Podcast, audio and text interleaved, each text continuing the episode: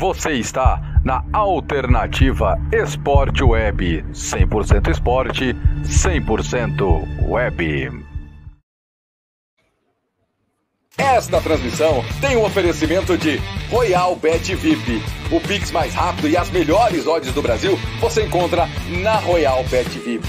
Use o nosso código promocional ASportWeb no seu primeiro depósito no valor de até 100 reais e ganhe 100% como bônus de boas-vindas. Royal Bet VIP é de brasileiro para brasileiro.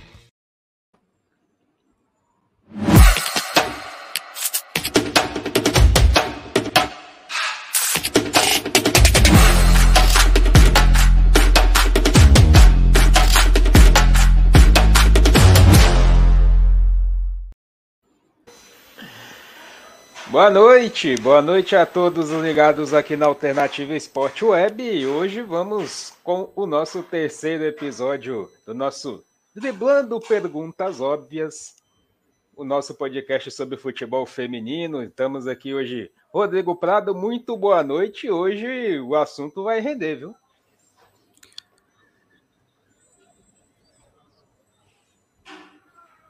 Olá pessoal, tudo bem? Estava aqui resolvendo um probleminha técnico. É, boa noite a todos. Mais um podcast, o terceiro daqui da Alternativa, né? Driblando as perguntas óbvias. A gente tem hoje alguns assuntos importantes, né? É, é, a gente vai falar um pouquinho sobre a pausa internacional que vai ter, a data FIFA, né? Vai ter Brasil e África do Sul, para a gente ver em duas datas, dia 2 dia 5.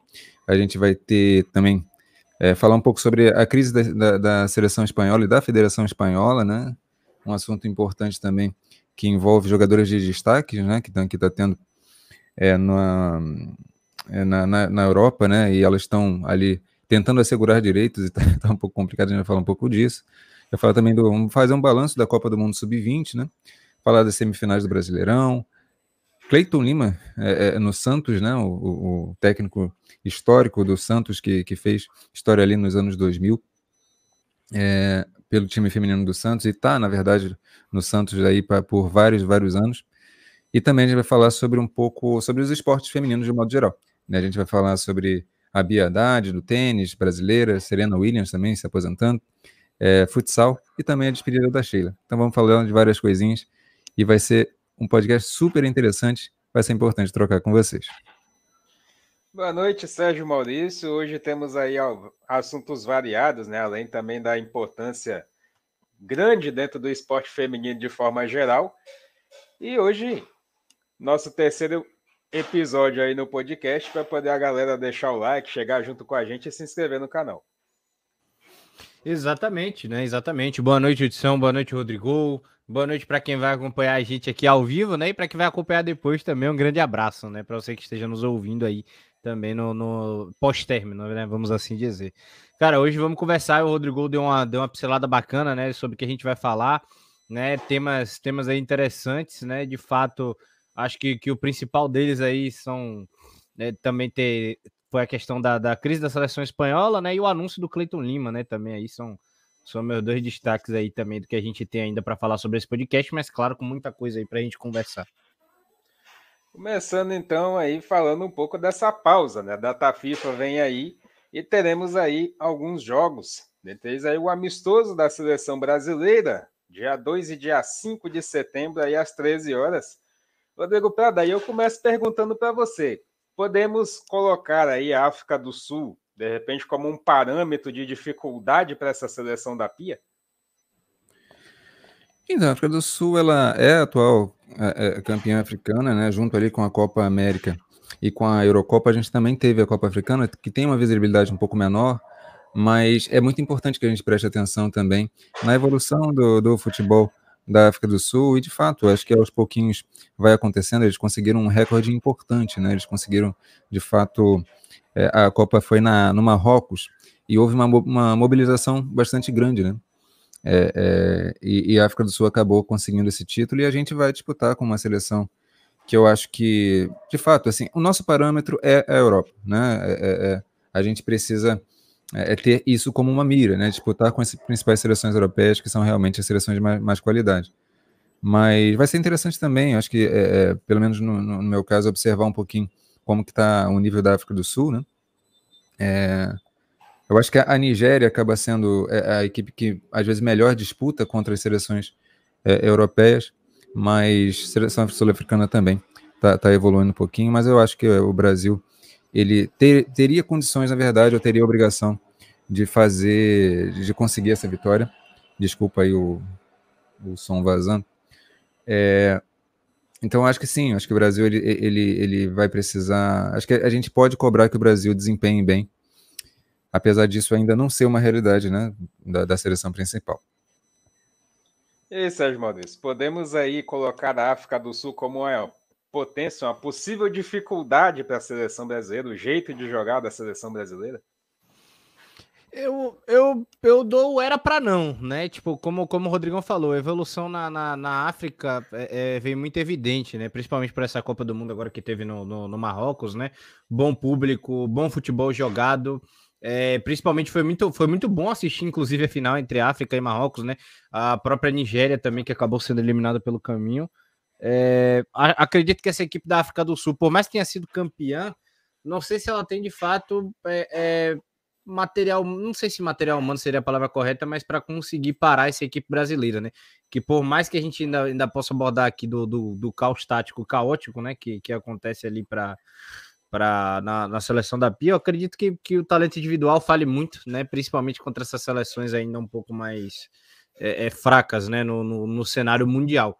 Mas é notória a evolução do continente africano, né? E sim, a África do Sul pode, pode de fato tentar fazer alguma coisa mas eu acho que mesmo assim o Brasil deve sair com a vitória. Acho complicado não, né? A única coisa que a gente não pode duvidar é porque a gente empatou com a Finlândia, né? Então. Pois é, temos também essa, essa pausa. Diga, Rodrigo.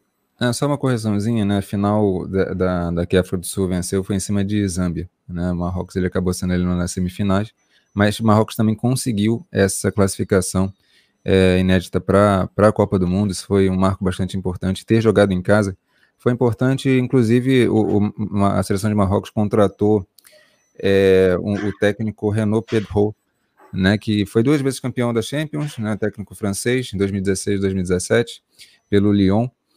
E ele foi eleito né, no ano seguinte ali, dessas conquistas, em 2018, melhor técnico do mundo pela FIFA, e contratou a seleção marroquina, contratou esse treinador e conseguiu um bom resultado, né, conseguiu a classificação ali inédita para a Copa do Mundo Feminina de 2023, que vai ser na Austrália e na Nova Zelândia. Tá certo, então temos também jogos pelas eliminatórias europeias, né, para a Copa do Mundo, né, o duelo entre Irlanda e Finlândia e também Sérvia e Portugal. Exatamente, né? É, pois é, esses dois jogos eu destaquei porque, na verdade, a, as eliminatórias europeias elas acontecem justamente é, é, de uma maneira diferente do que acontece nos outros continentes, né? Porque é, se a gente for ver o, o Brasil, é, é, é, quer dizer, a, a, América do Sul, a América do Norte também, e Central, e também a, a, Ásia, né? E a África, existem ali os, os, campeonatos continentais próprios que dão título continental. Esses, essas competições acabam dando as vagas para a Copa do Mundo. Na Europa é diferente. Na Europa, ele, eles assemelham muito do que acontece é, com a, a, modalidade masculina, né? Com o futebol masculino, que é justamente a, as eliminatórias próprias ali. Eles dividem em vários grupos, né? Isso acaba tendo algumas questões que a gente pode até é, é, discutir, né? Existe uma disparidade muito grande ali, existem goleadas muito, muito grandes, né? Uma disparidade muito grande de níveis entre as, as equipes. É, mas isso também acaba gerando alguns problemas, porque às vezes você tem, dependendo do sorteio, você tem também é, é muito é, é, algumas, por exemplo, esse grupo A que tem Suécia, Finlândia e Irlanda, né? A, a Irlanda está em segundo lugar, a Finlândia está em terceiro. E aí essas, essas, a Suécia já está praticamente classificada, mas a gente vai ter esse jogo, esse jogo aí nas, na, nas rodadas finais entre Irlanda e Finlândia, que vai ser bastante decisivo para essa classificação.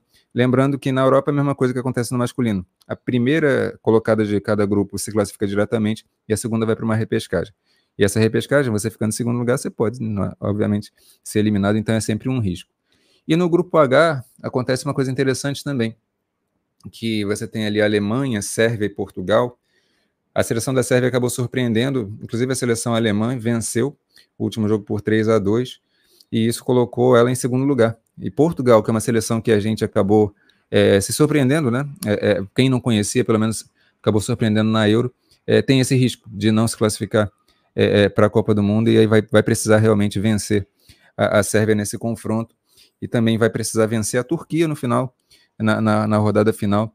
E se lembrando que Portugal tropeçou contra a Turquia na estreia. Então, assim, pra, as eliminatórias europeias também não estão fáceis para os nossos amigos portugueses.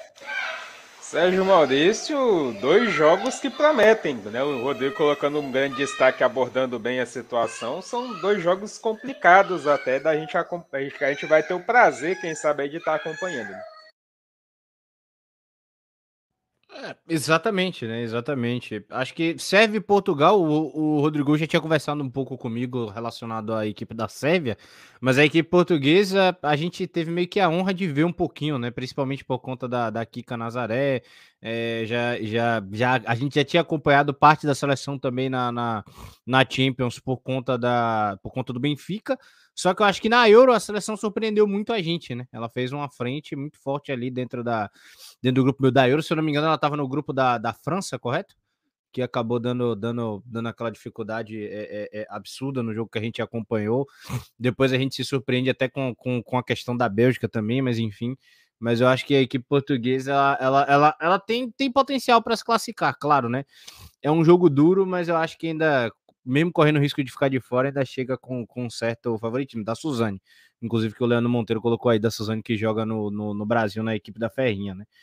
Já relacionado à Irlanda e Finlândia, é, a, equipe, a equipe da Irlanda ainda tem um pouco do meu desconhecimento, mas a equipe da Finlândia, pelo que eu vi no jogo da equipe do Brasil, principalmente, né, que foi no, no torneio da França é, no ano passado, ainda no começo do ano, inclusive, é, foi, foi uma equipe de fato é, é desafiadora até né? Ela, ela tomou, ela, se eu não me engano, tomou goleada só da equipe da França, mas conseguiu impor dificuldade ao Brasil e à Holanda, né? Que são duas equipes que compartilham, são irmãs meias do, da tática caótica, né? Vamos assim dizer. Então são, são meio que andas de braços dados, só que um é a brasileira, né? Com seu estilo, e a outra é a europeia, né? A gente viu até um pouco disso também é, né, relacionado na Copa do Mundo Sub-20, né? Só que, enfim, Sub-20 foi até mais prazeroso de ver, e depois a gente até vai entrar nesse, nesse laço. Mas acredito que são dois jogos interessantes aí para quem quiser acompanhar, justamente porque é, é, é, o limiar da classificação. Né? São duas equipes brigando direto aí, tanto Portugal e Sérvia quanto Finlândia e Irlanda, né? Brigando direto pela, pela sobrevivência na Copa. Para ir para a Copa, no caso.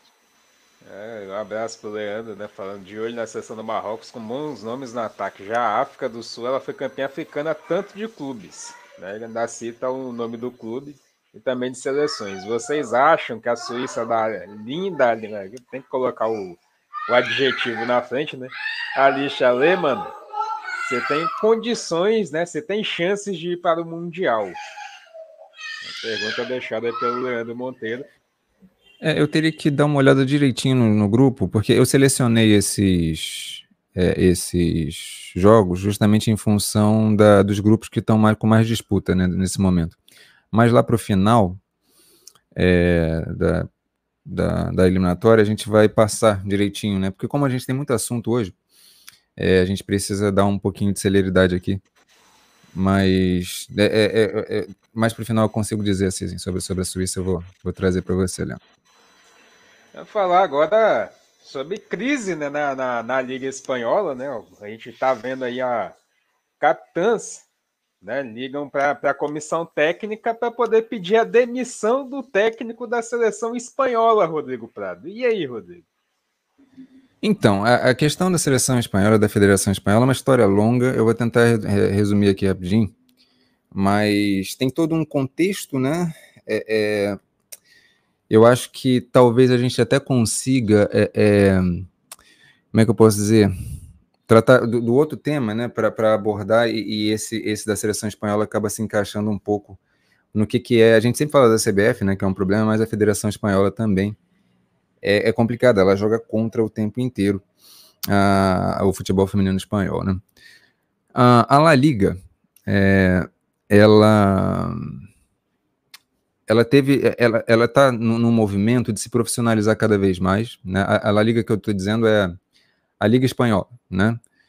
E a La Liga que patrocina né, a, a, a, o, o, masculino também fechou um acordo de 43 milhões com, com essa liga profissional. É, e aí isso gera alguns, alguns movimentos né, importantes ali que, que acabam fazendo com que a, a, a expectativa, a perspectiva vá, vá mudando. Um, só que assim, é, e aí nesses 43 milhões são, são sobre direitos comerciais, né? Uh, e, e, e, o impasse que está acontecendo é que existe é, é, um impedimento natural de jogadoras da, fora da União Europeia na, na seleção espanhola. É, se eu não me engano, atualmente são dois esse limite. A, a essa a, a, La Liga, a, a, Liga Profissional, ela quer que seja 12. É muita coisa, né? Eu também discordaria disso, porque eu acho que a, o, o estágio do futebol feminino atual é, na Europa é muito de você produzir as jogadoras locais, desenvolver localmente os países, e quando você permite essa é, é, essa migração muito grande de jogadores, acaba enfraquecendo um pouquinho também é, é, é o, o, futebol local. Então, 12 é muita coisa, também acho. Mas, claro, por que, que há esse interesse? Porque há um interesse comercial de tornar a liga forte, etc. Existe essa, essa forçação por esse lado. É, por outro lado, a FUTPRO, que é o sindicato né, das jogadoras, quer que esse número seja 3. Né? É, eu acho que eu, eu estaria de acordo. E a, REF, e a RFF, que é a Federação Espanhola, quer dois ou um. Duas ou uma jogadoras, além da, da, da, da, da União Europeia. Isso acaba criando um problema, porque times como o Barcelona contrataram Geise, contrataram a Lucy Bronze né? É, é, e, e, ainda tinha outros nomes é, é, é importantes assim que estão sendo vistos, como aquele Walsh, da Inglaterra e Inglaterra, né? O Reino Unido não faz parte da, da, da União Europeia. E a brasileira também. Então isso acaba criando um problema seríssimo, que é essas jogadoras foram contratadas e não vão conseguir jogar, não vão conseguir se inscrever na liga, né? Aí, por outro lado, por que, que fizeram essa contratação sendo que ainda não tinha fechado o acordo e eles estão nesse imbróglio? Eu acho particularmente um desrespeito com as jogadoras, com as comissões técnicas, né? Você acaba é, é, permitindo esse tipo de, de amadorismo, né? Primeiro você chega no acordo, ou você usa é, é as jogadoras, as atletas, como poder de barganha, como, sabe, é, é bode expiatório. Eu acho bastante complicado esse tipo de coisa. É, é, é uma forma amadora de lidar com, com essas situações. E, e, e, é bem complicado. O caso da Lucy Bronze é, é especial porque, como ela tem dupla cidadania, é, ela, ela é filha de, de mãe inglesa e pai português, ela, então, pela, pela cidadania, cidadania portuguesa, ela consegue é, se liberar disso aí. Mas jogadores como a Jayce, por exemplo, não, não, teria essa facilidade, nem possivelmente uma, uma Kay Walsh, por exemplo. Então, assim, você tem várias é, é, essas questões. E no caso da seleção espanhola, é, também envolve a federação, porque a, a, federação espanhola ela acaba agindo, né, e, e, o histórico dela é longo em relação a isso, não daria nem para a gente ficar se demorando muito nisso, que é de um certo corporativismo com as comissões técnicas que eles colocam lá, que dão condições ruins para jogadoras, é, e, e, e, existe uma, uma queixa muito grande das jogadoras.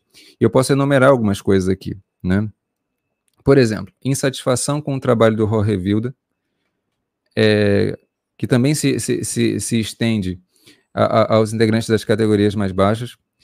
Além disso, é, é, não vem de agora e remonta de meses atrás, antes mesmo do, do, do europeu. É, uma das críticas que se tem é, é a gestão de vestiário do, do, técnico da seleção espanhola, né?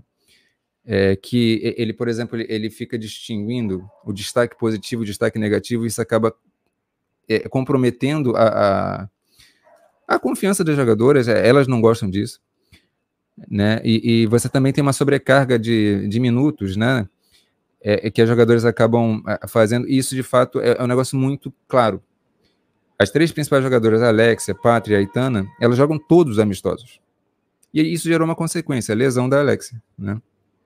Basta, basta a gente lembrar como é que foi a preparação para a Euro. A, Espanha fez mais amistosos que necessário. Contra a Itália, que foi o último jogo é, antes da Euro, a Alexia jogou demais é, e estourou. Estourou. Jogou demais, assim, em termos de qualidade, em termos também de intensidade. É um absurdo, de, totalmente desnecessário. E acabou tendo a sua lesão de LCA. É, e também a questão do, da, da, qualidade dos treinamentos. Né? Muitas vezes as próprias jogadoras acabam relatando que nos clubes elas treinam me melhor. Né?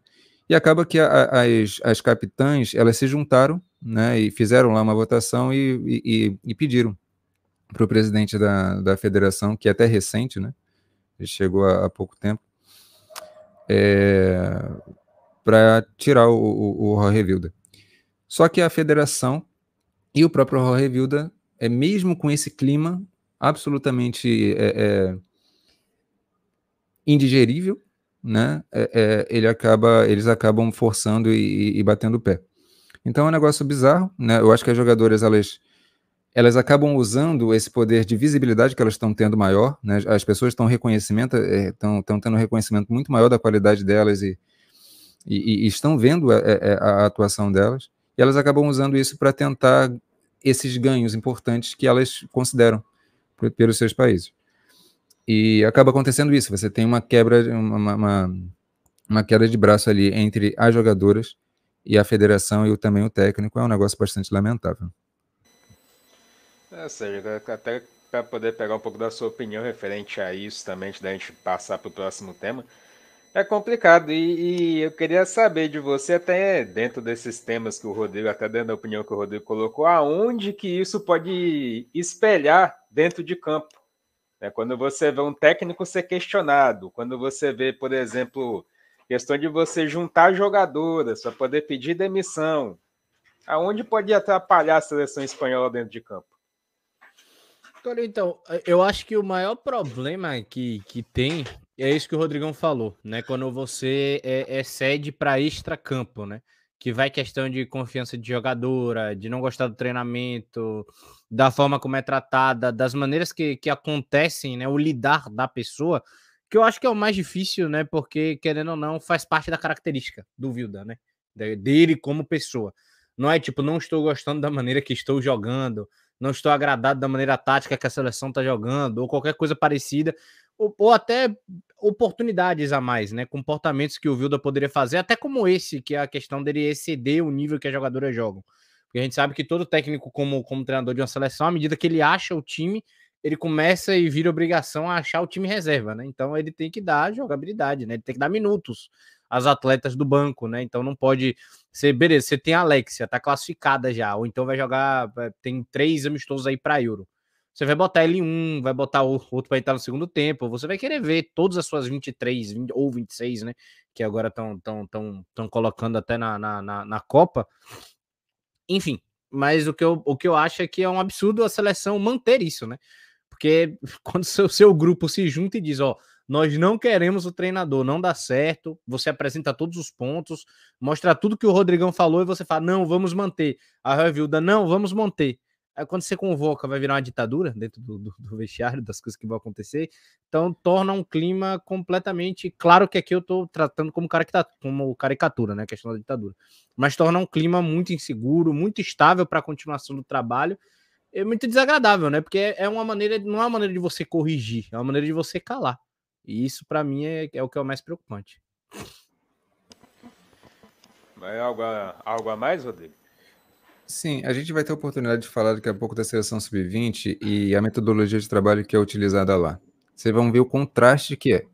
Né? Então, até convido para vocês é, é, esperar a gente falar sobre, sobre isso, que vai ser, vai ser legal. Assim. E o Leandro Monteiro ele faz uma, uma, um comentário também interessante sobre o Real Madrid.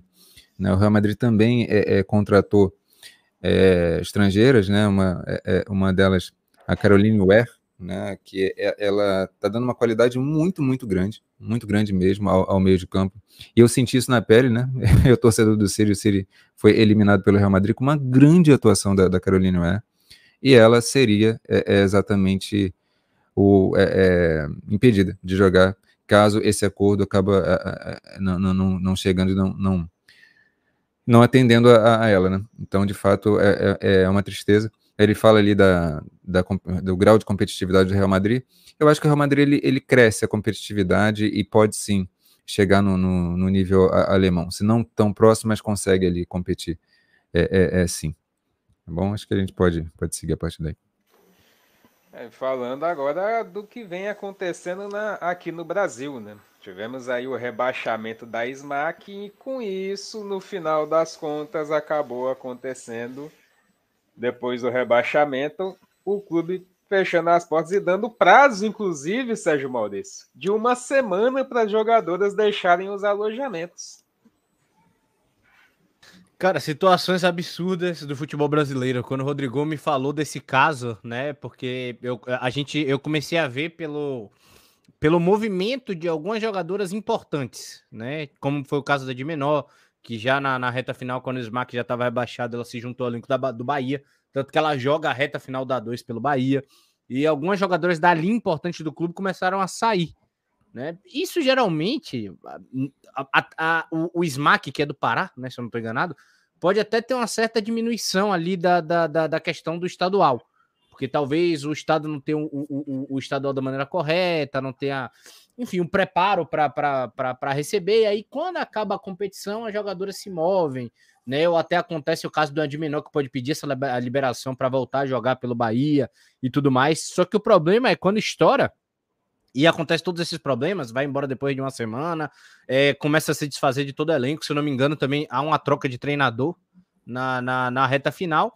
E aí que foi que é o que é o momento mais drástico disso tudo, né? Quando o presidente resolve rebater, literalmente jogando tudo no ventilador. E não que ele esteja certo ou que ele esteja errado, mas acho que foi até uma conversa bacana que eu tive com o Rodrigo. A postura de líder foi uma merda.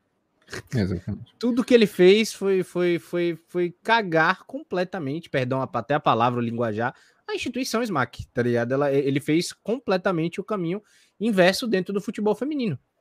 Pô, se, se o time apresentou erro, se o time foi rebaixado, se teve várias falhas, beleza, você vai pá, e vamos melhorar. Muda a estrutura, muda o que, que você tem ali dentro, busca um, um novo técnico, então, para que ele agrade dentro do projeto, entendeu? Reformula a equipe para poder disputar um a dois. Qual é a moral agora que o Smart chega para disputar um a dois? Para trazer um atleta de alto nível para que você possa disputar um a um no ano que vem alguém que esteja ali disponível no mercado, que eu digo que tenha nome, claro, né? Que eu, que eu digo assim, dentro do, do mercado do futebol. Uma jogadora que dessa que vai entrar no, no mercado dia 2 e vai falar, porra, eu lembrei do presidente do SMAC. Olha o que ele fez. Vai acontecer comigo.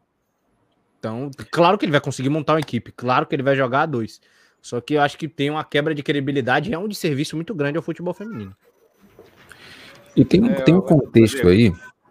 É, tem um contexto aí que é, é as jogadoras entraram, se não me engano, foi num jogo contra o Corinthians. Isso, claro, na primeira fase, né? É com um cartaz, né? Escrito alguma coisa, essa bagunça não vai ser aceita, alguma coisa nesse sentido, usando a palavra bagunça. E aí o, o dirigente, né, o presidente da SMAC acabou se indignando com isso.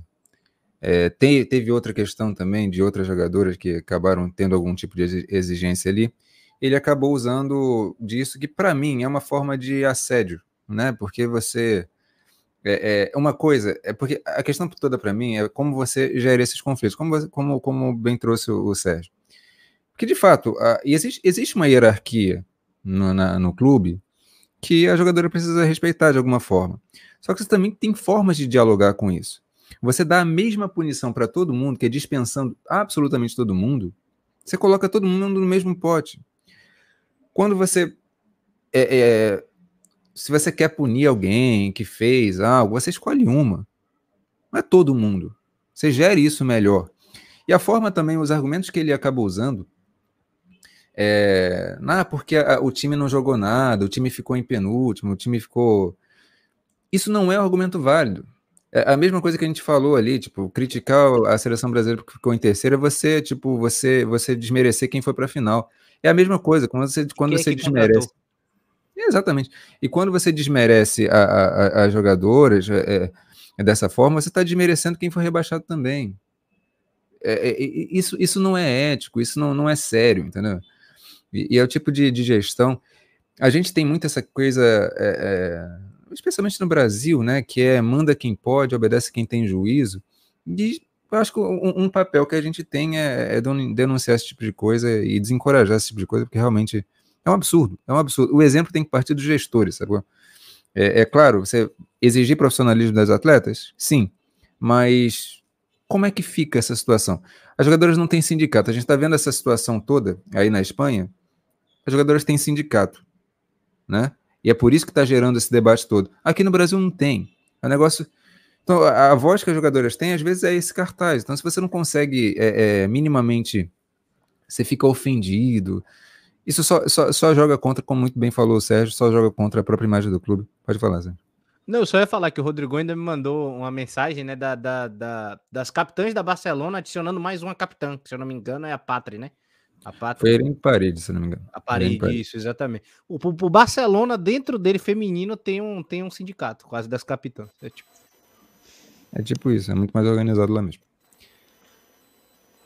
Aí você vê, só para dar uma passada rápida pelo comunicado. Com o fim da participação do, do Brasileiro Série A1, a diretoria Associação SMAC Ananindeua vem por meio comunicar a dispensa do elenco feminino 2022, tanto as, as atletas liberadas. Atletas que estão alojadas nos apartamentos terão uma semana para desocupar os mesmos. A diretoria agradece o trabalho realizado pelas jogadoras e os serviços prestados ao clube.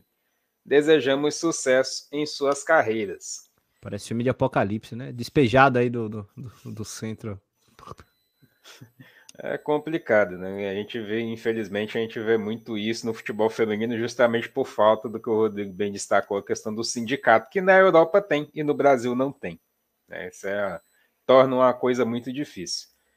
Falando agora do, do Brasil, do Mundial Sub-20, né? O Sub-20 que o Brasil ficou aí na terceira colocação, colocar aí um pouco, Rodrigo Prado, essas eliminações precoces de Estados Unidos e Alemanha.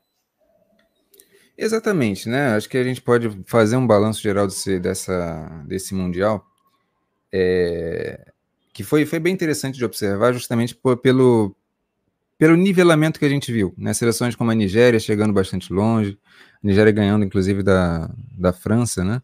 Na primeira fase, os Estados Unidos é, é, perdendo jogos importantes para o Japão, é, se complicando também com a, com, a, com a, Holanda, se não me engano. É, e aí a Alemanha sendo eliminada, perdendo para a Colômbia, né? É, se não me engano, também se complicou com o México. E, e aí isso, isso coloca uma dúvida na gente, né? Como é que está sendo essa, essa, essa preparação, essa base europeia, como é que está acontecendo? E também os Estados Unidos. No caso dos Estados Unidos, eu percebo um modelo de jogo é já um pouco saturado, né? Falar assim rapidamente sobre os Estados Unidos, eu acho que é um jogo que é, é, tem muito uma coisa de uma transição sem controle de ritmo, né? E quem, quem assiste a gente comentar é, é, na alternativa sabe a importância que eu dou para você controlar um ritmo de meio de campo. Né? Os Estados Unidos não tem muito isso. São os esportes em geral norte-americanos, eles são isso. É uma transição direta. O, o, Sérgio até pode falar sobre o, sobre o basquete, né? Que tem muito essa característica, a ligação direta, é um jogo muito intenso o tempo todo.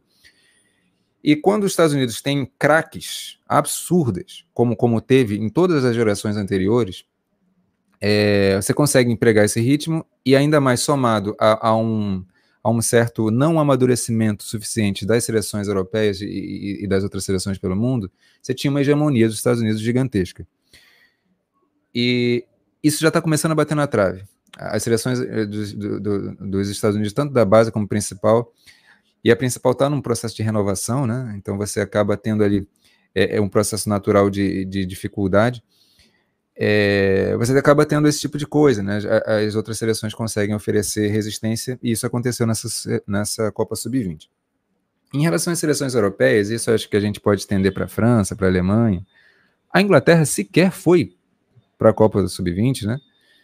Eu acho que existe, ao mesmo tempo, é, uma questão que a gente pode suspeitar, que é uma certa carência de, de, de talentos muito, muito grandes, muito acima da média. Mas eu nem acho que seja essa questão. O que eu acho é que a Europa ela acaba privilegiando muito na formação das jogadoras a questão tática. Isso acaba. Então, quando você está. É, é, o contrário do que faz o Brasil. O Brasil, ele muito, muitas vezes libera a jogadora para ser sem tática, sem, sem lógica nenhuma, e acaba. Desenvolve seu talento, vai lá. A europeia é o contrário. As seleções europeias, elas às vezes podam um pouquinho esse, esse processo no, no início, em função de uma definição tática, de, de, cumprir funções, e depois você acaba é, é, é, liberando esse talento para se desenvolver dentro desse modelo. Então, é natural que nessas seleções de base, as seleções europeias tenham um pouquinho mais de dificuldade. A gente viu uma seleção holandesa muito rígida, a seleção alemã também, a francesa também, enfim. Acho que quem mais se destaca na, na Europa é realmente a, a, a, seleção espanhola, né?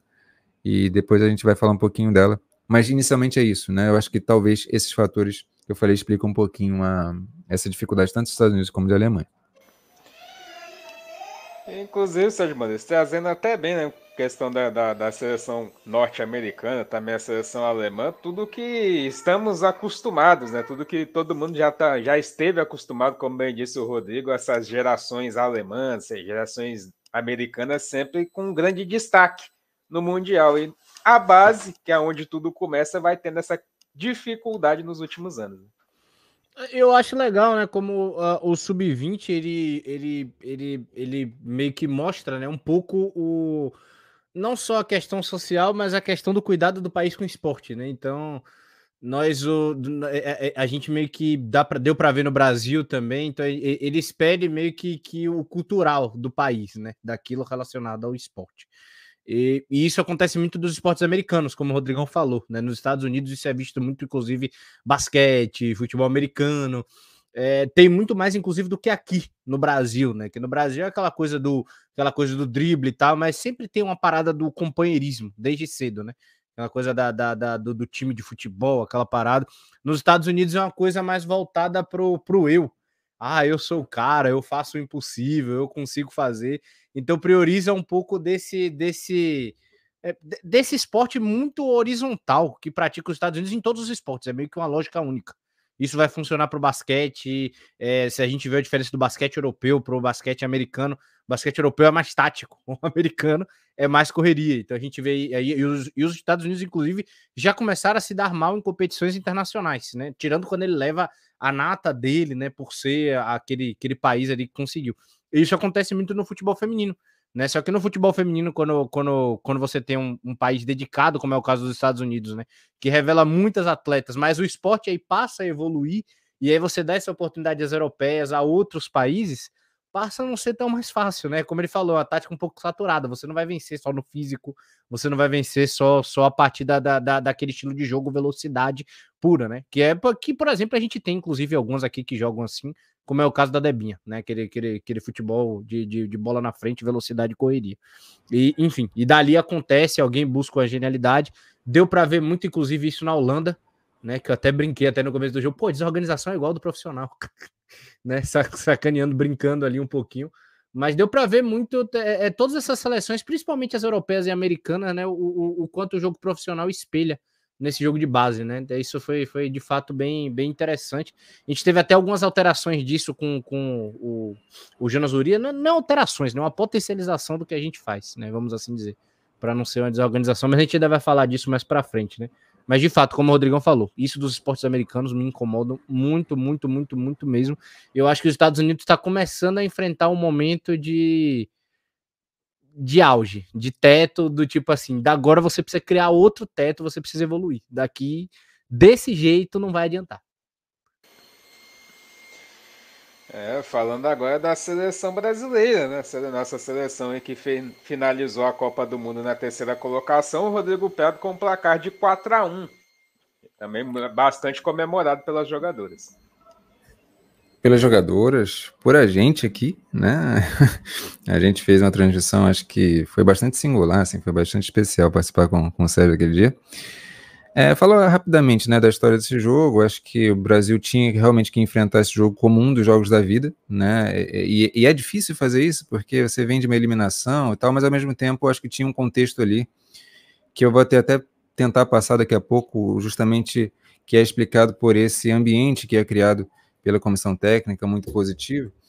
É, só que o Brasil ele demorou para engatar. Né? A seleção holandesa é uma seleção que tem suas fragilidades, é um time bastante rígido ali, soube até ler as, a, a, os momentos corretos da partida, ofereceu resistência para gente, conseguiu um empate ali. Mas aí eu acho que a história de superação toda é da Tarciane. Ela acaba perdendo um pênalti importante. É, e depois ela consegue se superar muito, tanto na atuação defensiva como também ofensiva. Ela faz um golaço de bicicleta né? E isso aos pouquinhos vai fazendo com que o Brasil ele vá encaixando o fluxo dele ali. é, né, apesar da Dudinha tá, tá, tá indo muito mal na partida, mas aí você tem a de Fernandes entrando bem e tal, encaixa, e aí o Brasil ele faz um golaço que passa ali pela, pela Ana Clara, pela Cris, pela, pela, pela de Fernandes também. É um negócio assim absurdo de, de, de bonito que foi a, a, aquele quarto gol. E, e aí isso para mim sela muito o que foi é, o quão foi especial essa, essa campanha, né? Você chegar numa jogada dessas não é aleatório, né? Isso, isso acontece muito. A gente valorizou muito, por exemplo, a campanha da seleção inglesa na, na Euro em julho. É muito isso. A seleção pode até não jogar tão bem o jogo inteiro, mas ela está persistente, ela entende que, olha, existe um momento de sintonia que a gente pode chegar e a gente vai chegar porque a gente acredita na gente. E eu senti muito isso do Brasil, por isso que eu, eu realmente celebrei bastante e aí a forma das, das jogadoras nossas celebrarem, especialmente com as jogadoras japonesas, foi um negócio muito fofo, assim, foi muito bonito. E a gente, é, eu, eu acho que é motivo de orgulho para a gente. Sérgio Maurício, a gente teve esse placar, você teve a honra, né, o prazer de narrar essa partida, foi aí espetacular da seleção brasileira, a, a representatividade, até falhou a palavra a representatividade que teve tudo isso para a Tarciane, principalmente, né, que foi aí o símbolo, um dos grandes nomes dessa, dessa seleção sub-20, conseguindo se sobressair depois de perder um pênalti. Aí deu aquela meio que desestabilizada no começo, mas depois foi recuperando a confiança e no fim das contas foi um dos grandes nomes dessa, não só nesse jogo, mas durante todo o Mundial. É, exatamente, né? Exatamente. É, acredito que essa foi talvez a, a, a, uma das minhas melhores vivências, né, com, com, com o esporte feminino, se não a melhor também, né? Foi, foi bacana acompanhar a questão da, da, da Inglaterra do, do, do, do Rodrigo, né? Toda a emoção de, também de ter acompanhado, mas principalmente agora por ser da casa, né? Até porque é uma das nossas maiores críticas é, é relacionado do que a seleção da Pia não consegue dar na gente, que é isso, né? Essa empolgação, essa felicidade de ver o time jogar e aí parabenizar o Jonas e também a, a Jéssica, né, pelo trabalho incrível que fez e principalmente, né, por, por dar importância a esse terceiro lugar, né? O Brasil jogou com vontade, né? Com com entender que aquele terceiro lugar é importante, né? O Rodrigo até fiz um corte que eu botei lá no, no, no, Insta que o Rodrigo fala, né? Temos a mania de achar que tudo que importa só é a vitória. E não, pô, somos a melhor, a terceira melhor seleção do mundo. E muitas vezes, quando a galera vê de fora, né? É, é, e aí falta até um pouco do, do pessoal que não tá dentro do futebol feminino a isso, comparar com o masculino. Né? Tipo, pô, não, a seleção feminina tinha que ser a top. E, tipo, a gente nunca teve essa estrutura para ser a top. A gente nunca, nunca teve essa, é, é, é esse olhar de cuidado para o futebol feminino para estar tá ali. E eu acho que isso que foi tão importante, né? O Jonas e a Jéssica dar essa representatividade, fazer esse trabalho tão bem feito, que também faz parte a, a Simone Jatobá, né, do, do, do Sub-17, e toda essa integração da, da, das duas seleções de base, mas principalmente pela beleza que foi ver o jogo, né? Ver, ver essas meninas jogando, é, foi o único jogo, inclusive, que a Dodinha não jogou bem, né? Mas apesar disso, fez uma competição maravilhosa. Mas foi bom ver o time todo em sintonia, né? Tipo, como é, é, querendo ou não, quando você passa daquele jogo contra o Japão, que rola aquela eliminação, desce um pouco da pressão das costas também, de uma maneira negativa, né? Porque você não acaba não chegando na final. Então você disputa um terceiro, um terceiro lugar muito mais leve, né? Então foi isso que eu percebi dentro da das minhas. Até a própria do dia que estava errando muito, é, é, tipo, não era o dia, né? É como o Rodrigão falou até no, na hora do jogo. Tinha que ver o que que era, tinha que conversar, tinha que ver o que estava acontecendo, porque ela estava tentando as coisas com facilidade também, naturalmente, do jeito que ela faz todo dia. Então foi, foi muito bonito ver, ver a Cris aparecendo muito mais para o jogo. É, a Yaya com uma certa regularidade também, né? Se, se mantendo na partida. É, a Rafa Leve se entendendo com tranquilidade. Acho que a única que a gente que a gente também viu pouco e é, participou pouco, mas aí foi por causa da, da, da, da questão do que o jogo propôs mesmo, foi a Ana Luísa, que de fato não jogou, não é que jogou mal, é só não apareceu tanto para a partida quanto a gente gostaria, quanto a gente poderia aproveitar. Mas de fato foi um jogo muito especial, foi um 4 a 1 maravilhoso, com uma chave de ouro, que aquele quarto gol é uma preciosidade assim, para emoldurar, colocar ali numa, numa caixinha e enviar de presente para a seleção brasileira principal e dizer assim: a gente consegue fazer, tá vendo? A gente fez isso no sub-20. O profissional tem muito mais aparato para conseguir reproduzir isso. Ô, Rodrigo, até falando até a questão da, da parte final, né? A finalíssima desse campeonato, nessa Copa do Mundo Sub-20, Espanha 3 a 1 no Japão. Exatamente, exatamente. Falar da final, só que antes eu queria só. o Ayaya realmente jogou demais, né? Falar aqui, o, Leandro Monteiro fez esse comentário. Foi o grande destaque para mim dessa, dessa, dessa Copa do Mundo Sub-20, a seleção brasileira, foi a Ayaya. Né? Ela não jogou tão bem a, a, a, essa seleção de terceiro lugar, mas ela, ela foi muito bem, foi regular a Copa inteira. E o comentário do Atlético aqui é sensacional. Se tem JJ, tem futebol bem jogado. Vocês entenderam isso? J de Jonas, J de Jéssica. É sensacional. então vamos lá, vamos falar um pouquinho. Vale para o masculino é... também, mas essa foi perfeita. é perfeita, é perfeita. Eu não tinha me tocado disso. Me senti até inteligente ter entendido a piada do Alex. É. é, fala um pouquinho aqui da final de Espanha e Japão. Acho que o, o, o, Sérgio acabou vendo né, comigo essa, o primeiro tempo. E é muito interessante essa final. E, e, lembrando que foi a mesma final, a mesma final de 2018, da Copa Sub-20. Também foi entre Japão e Espanha, só que o, o, o, resultado foi exatamente o contrário. O Japão lá tinha, em 2018, vencido por 3 a 1 tinha sido campeão mundial. Dessa vez foi a Espanha, é, campeã inédita também. A Espanha, é, eu acho que o Sérgio ele pode talvez confirmar isso, né, Sérgio? É, os dois times têm, têm esse modelo de jogo de passes, né? Trocar muito, muito bem é, é, é, é passes. Só que os estilos são diferentes, né? O, o, a Espanha ela consegue ser muito mais física, obviamente, e o Japão é muito naquela coisa da força mental, né? Tipo, compensando bastante ali a, a, a questão física, e é impressionante de ver a, a capacidade de resiliência dessas meninas japonesas. Assim. A Espanha acabou conseguindo o resultado já no primeiro tempo 3 a 0 E aí só depois que o Japão ele o Japão não jogou mal essa partida, é porque realmente a Espanha é, ela tem uma superioridade maior. Isso que a gente falou da capacidade tática dos, dos times europeus, a Espanha já tem isso mais, mais desenvolvido, e a capacidade técnica também é, é, é impressionante é, de, de, algumas jogadoras ali.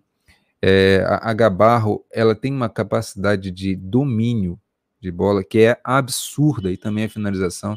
Ela fez alguns golaços, assim, é, nessa competição, e absurdo, absurdo. Enfim, e o Japão, ele acabou é, é, não conseguindo, mas, enfim, a, a acabou conseguindo a, a, ser, a, ser, a melhor da... tendo essa premiação de, de melhor do torneio, né? E camisa 11 japonesa joga demais, demais, demais. A seleção japonesa, ela é muito, muito interessante de ver. Mas é, Sérgio Mano, se Espanha é campeã 3x1 no Japão, aí fica a lição, né? Que a base vem forte, não só da seleção brasileira, mas já vemos a Espanha e o Japão também ganhando seu destaque. É, exatamente, né? A gente viu ali na, na seleção espanhola, né? E aí não, não é cobrando, tá? É só realmente pontuando. A gente viu na seleção na espanhola o que faltou na seleção brasileira, né? Um pouquinho mais de organização de jogo, para explorar o ponto fraco da seleção japonesa, né? Que elas conseguiram de maneira perfeita, né? Um jogo bem organizado, de bola no chão. E aí, quando os espaços aconteciam, o momento exato, jogava aquele bola nas costas, jogada de velocidade. A atacante espanhola geralmente é muito mais alta, é muito mais forte. A espanhola, não tô nem falando de, de uma seleção africana ou uma seleção, enfim, daqui da, da América do Sul. Então, a Espanha, três, três vezes, três lances, até no lance do pênalti, se eu não estou enganado, são lançamentos nas costas da defesa, no centro da defesa japonesa, né? Que ela consegue aproveitar jogada de velocidade e tudo mais, chega na cara do gol e, e acabou finalizando sofrendo o pênalti ali para conseguir a, a para conseguir o 3 a 1 mas a seleção japonesa ela não jogou mal. É um ponto fraco, é o um ponto físico, não tem o que fazer, tá ligado? Tem, algum, é, tem alguns modelos de jogo que ela pode defender, mas em certos momentos a Espanha faz isso prevalecer. Ainda mais quando você encontra uma equipe de tão alto nível que consegue chegar a ponto de igualar o nível de jogo e aí sim se sobrepor fisicamente. Tanto que a seleção japonesa é, é, é, conseguiu dar um jogo duro também, chegou algumas vezes, uma jogada bem trabalhada. Aquilo que aconteceu com a gente no Brasil aconteceu também contra a Espanha. Só que a Espanha teve uma capacidade, às vezes, ou de recuperação melhor, ou o Japão acabou não aproveitando por conta de nervosismo, por conta do jogo já tá 3 a 0 com 25 minutos de jogo, né? Então, é, é, é, o jogo teve outras nuances também, mas aquela jogadinha ensaiada, aquela tabela que sempre aparece alguém livre, a equipe japonesa chega a ser algo absurdo de assistir, é lindo, é lindo, é maravilhoso. Só que a seleção espanhola conseguiu fazer seu papel, aproveitou aquilo que tinha direito, até porque, querendo ou não, é uma competição, né? E você tem que prevalecer para sair com a vitória, e a Espanha foi o que conseguiu fazer. E muito impressionado, inclusive, com a tal da menina Gabarro. Meu Deus do céu, se tem três destaques que eu posso dar aí dentro dessa Copa do Mundo, foi a, foi a Ramano, de fato, jogou espetacular. Acredito que a Yaya só não disputa porque não chegou na final, porque também a, a Copa da Yaya foi espetacular. E a terceira é a Gabarro. Eu teria que saber até um pouco mais da competição dela. Mas só que essa menina jogou na final é, é, é absurdo. É absurdo. O domínio dela chega a ser o perdão até a palavra, mas é como a gente fala também quando a gente vê futebol, enfim, de qualquer maneira, é, é pornográfico. Essa coisa assim, parece que ela é ela, é, é, ela, é, ela foi feita para aquilo, ela parece que ela nasceu para aquilo, sabe? A bola bate no pé dela, parece que você jogou num puff, assim, tipo, puff, é gol. Assim, é, é, música, é música. É atacante que joga por música, eu adorei, adorei, adorei muito ver a Gabá. Rodrigão, até falando um pouco mais sobre o Brasil, né, dá um pouco desse destaque, né, do trabalho do Jonas com a Jéssica. Como o Alex colocou, se tem JJ, tem bom futebol. Exatamente. É... Tá falando da premiação, né, que teve, eu também esqueci de falar que a Tarciane, ela venceu a, ela ganhou a bola de bronze, né? É, então, para a FIFA, o destaque da nossa seleção foi a Tarciane, realmente, foi impressionante o que ela fez, especialmente na, na final. É, vamos lá, vamos falar um pouquinho sobre essa pedagogia do futebol que é basicamente o que fazem, o que fizeram ali.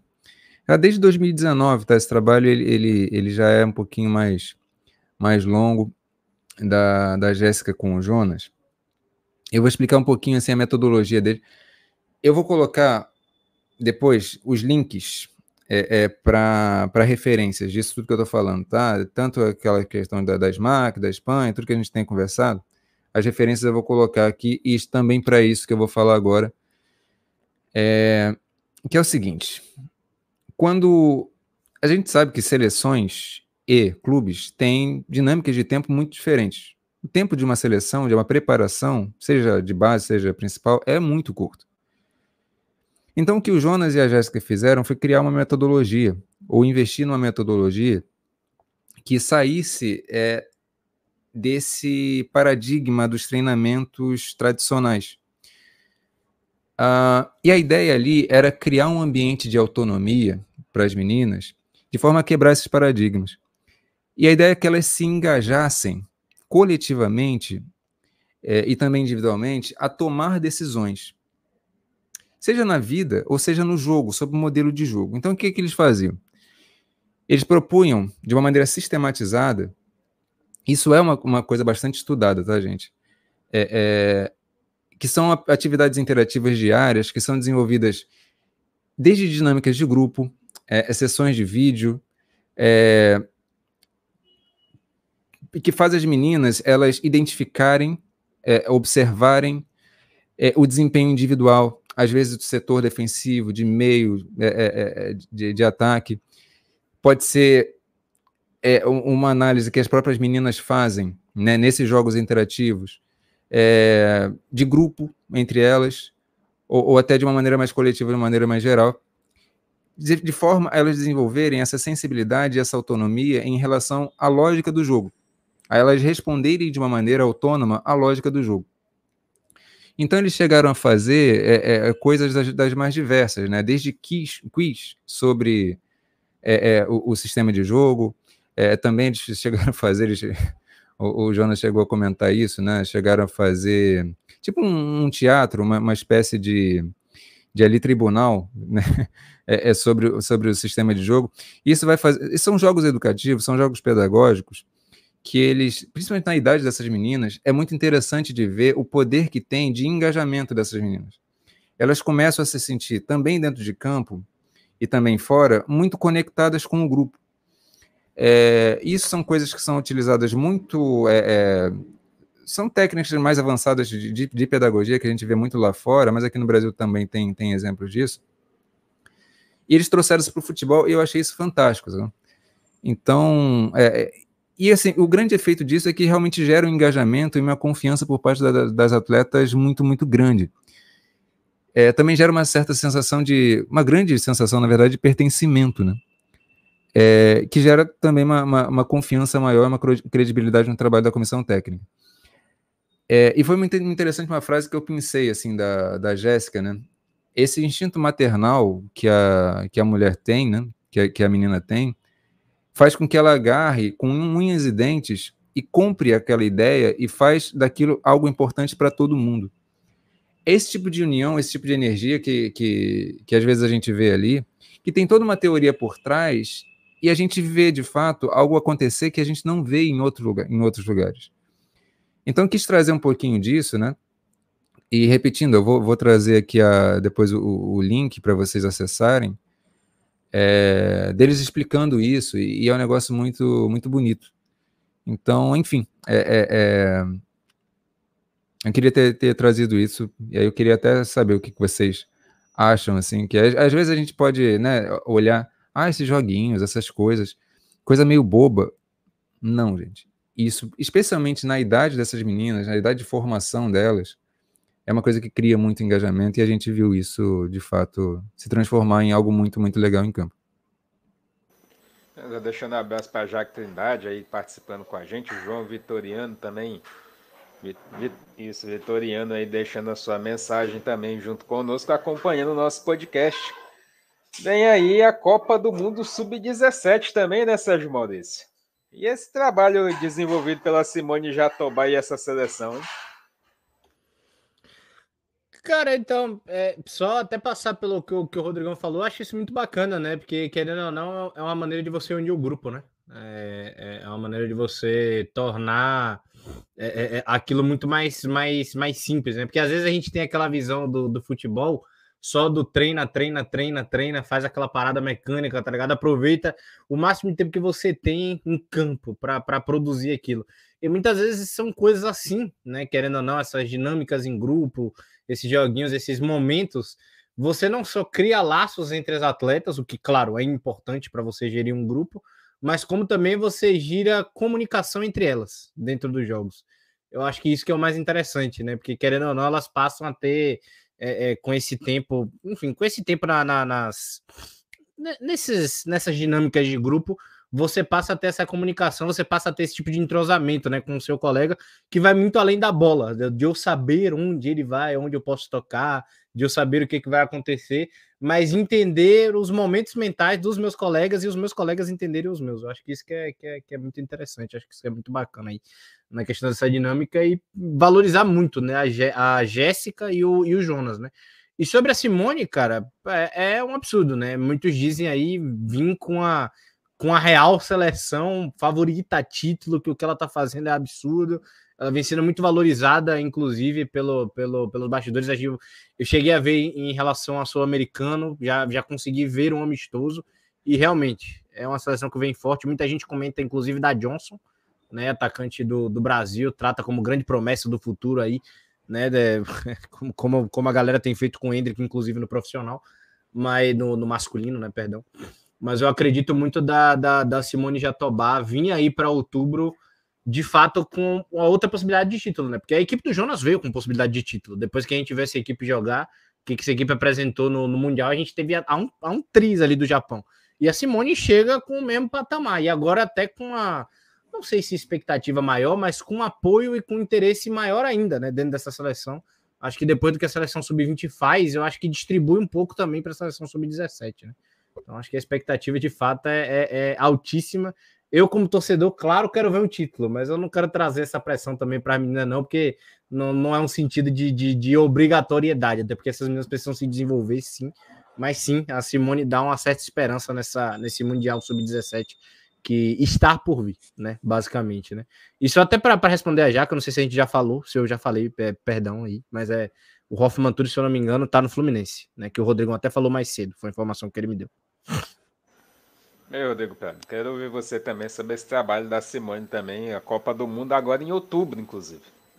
Exato, tem, tem algumas questões contextuais aí. A, a Índia ela teve um problema que eu até agora não consegui entender objetivamente o que aconteceu, mas o problema é que a FIFA ela tem problemas sérios quando existem interferências de terceiros. O que significa exatamente isso? Eu realmente não consigo é, precisar muito, e as matérias que eu li também não conseguiam precisar muito, mas basicamente o argumento era esse, né? é, é, interferência de terceiros na Federação Indiana, isso acabou fazendo com que a FIFA ela tivesse suspendido a Copa da, da Índia, só que voltou atrás, né? Aí ela deu a declaração de que não há mais essa interferência, etc. Então a Copa vai acabar acontecendo sim. Agora na Índia, Agora, em, em relação ao, ao, trabalho da Semana de Jatobá, eu acho que é um trabalho é, bom, acho que a gente precisa ver essa seleção ser testada de fato contra as seleções europeias, só que tem um contexto aí também. As jogadoras sub-17 que jogaram a, Copa Sub-20 possivelmente não vão jogar sub-17. É, por uma questão de descanso, mas também por uma questão de saturação. Porque é diferente jogar um torneio de tiro curto. A saturação mental, emocional, o nível de entrega, ela é muito grande. Então você fazer isso no mês agora de agosto e logo em outubro fazer de novo, eu, eu sinceramente acho que tira um pouco. Então faria sentido algumas jogadoras não jogarem. E isso já também enfraqueceria a seleção sub-17.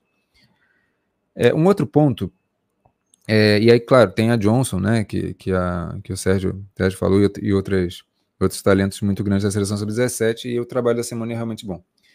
Mas quando a gente fala de uma maneira mais integrada dos trabalhos de base, isso que eu chamei a atenção desse trabalho especializado, que não é só a Simone, que não é só a, a Jéssica e o Jonas. São vários profissionais que trabalham especificamente com as jogadoras, com o desenvolvimento delas. É, uma coisa que eles frisam muito é que o trabalho de opinião, de valorizar a opinião da jogadora, é extremamente importante essa abertura de visão de mundo deles, porque se você fechar, você acaba invalidando a, a, a, a, opinião da jogadora e também aquele senso dela, dela, dela estar ali. É, uma coisa que a Jéssica também fala que eu acho muito interessante é que essas meninas, é, elas têm muitas vezes as suas capacidades de cognição e inteligência emocional absolutamente subestimadas. E ali a ideia é o contrário. É dizer, você é capaz de entender a lógica do jogo, sentir, modificar, conversar com as, com as outras companheiras e modificar isso com autonomia. E isso é um trabalho feito semana a semana, diário, sabe? Então, quando a gente fala desse trabalho de base, desse sucesso do trabalho de base, eu, eu vejo como uma coisa integrada. As jogadoras na Sub-17 têm um trabalho, acho que sim, técnico da Semana de Jatobá muito bom. Mas esse trabalho pedagógico e relacional, ele é da Sub-20, é do Jonas e, e da Jéssica. Então, é isso. E, e, até a Pia tem uma participação nisso, porque, de, de, de algum modo, a Pia também coloca alguns parâmetros para as comissões técnicas da base é, conseguirem se guiar. Então, é um trabalho integrado de todo mundo. Então, a gente precisa entender dessa forma que o futebol é sempre coletivo. Não adianta ficar individualizando. Ah, porque é o técnico tal. Não, gente, tem um monte de profissional que a gente sequer vê. E, e, e são absolutamente importantes. Né? Então, é um pouco por aí. Bom, agora vamos mu mudar aí da sequência ao nosso podcast, falando agora do novo técnico do Santos. Talvez um, um dos temas que, inclusive, no nosso grupo nessas modas deu rolou uma certa discussão. Cleiton Lima anunciado como técnico do Santos. Eu quero começar, inclusive, por você, Sérgio Modesto, dando a sua opinião sobre o assunto. Então, né? Primeiro, eu vou até tentar ser rápido nisso, mas vou tentar contextualizar um pouco, né? O Cleiton Lima é, e aí foi até um equívoco meu lá no grupo, né? Mas que o Cleiton Lima, de fato, é o treinador da história do Santos, né? É, do feminino, pelo número de títulos que tem, então entra naquela questão do maior, né? Entra para a história e tudo mais. E eu entendo a contratação dele, né? Pela, pela, pela questão dos títulos que ele tem, pelo tamanho que ele tem e pelo, e pelo Santos, com o time que tem hoje, não só pelo tamanho do Santos, mas pelo time que tem hoje ter ficado de fora ele buscar um tipo de certeza, um tipo de conforto que o Cleiton de Lima, que estava logo ali do lado, tar, traria. Melhor do que arriscar um outro projeto na cabeça da, da, da diretoria. Eu, Sérgio Maurício, também não quero desmerecer o Cleiton de Lima, que, pô, a história tá na história. O cara foi campeão de Libertadores, teve tudo que acabou acontecendo e tudo mais, mas a gente tem uma evolução muito brusca do que a gente conhece como futebol feminino.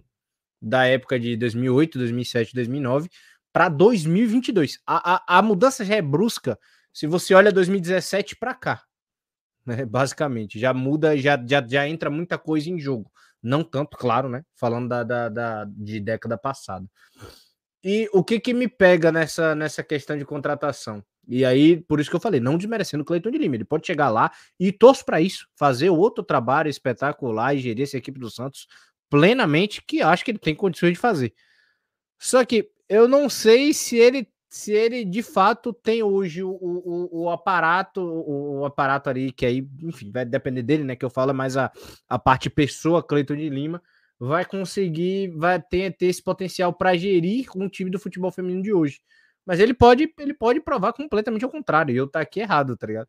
A impressão que eu tenho do Cleiton de Lima é a mesma impressão de quando eu discordei da contratação do Filipão no Atlético Paranaense, mas num contexto completamente diferente que é dentro do futebol feminino. É basicamente isso, tá ligado? A história é bacana, serve como referência, serve como mudança, mas e hoje? Hoje a parada é, é, já é um pouco mais diferente. Mas torço, inclusive, muito pro Cleiton de Lima dar certo.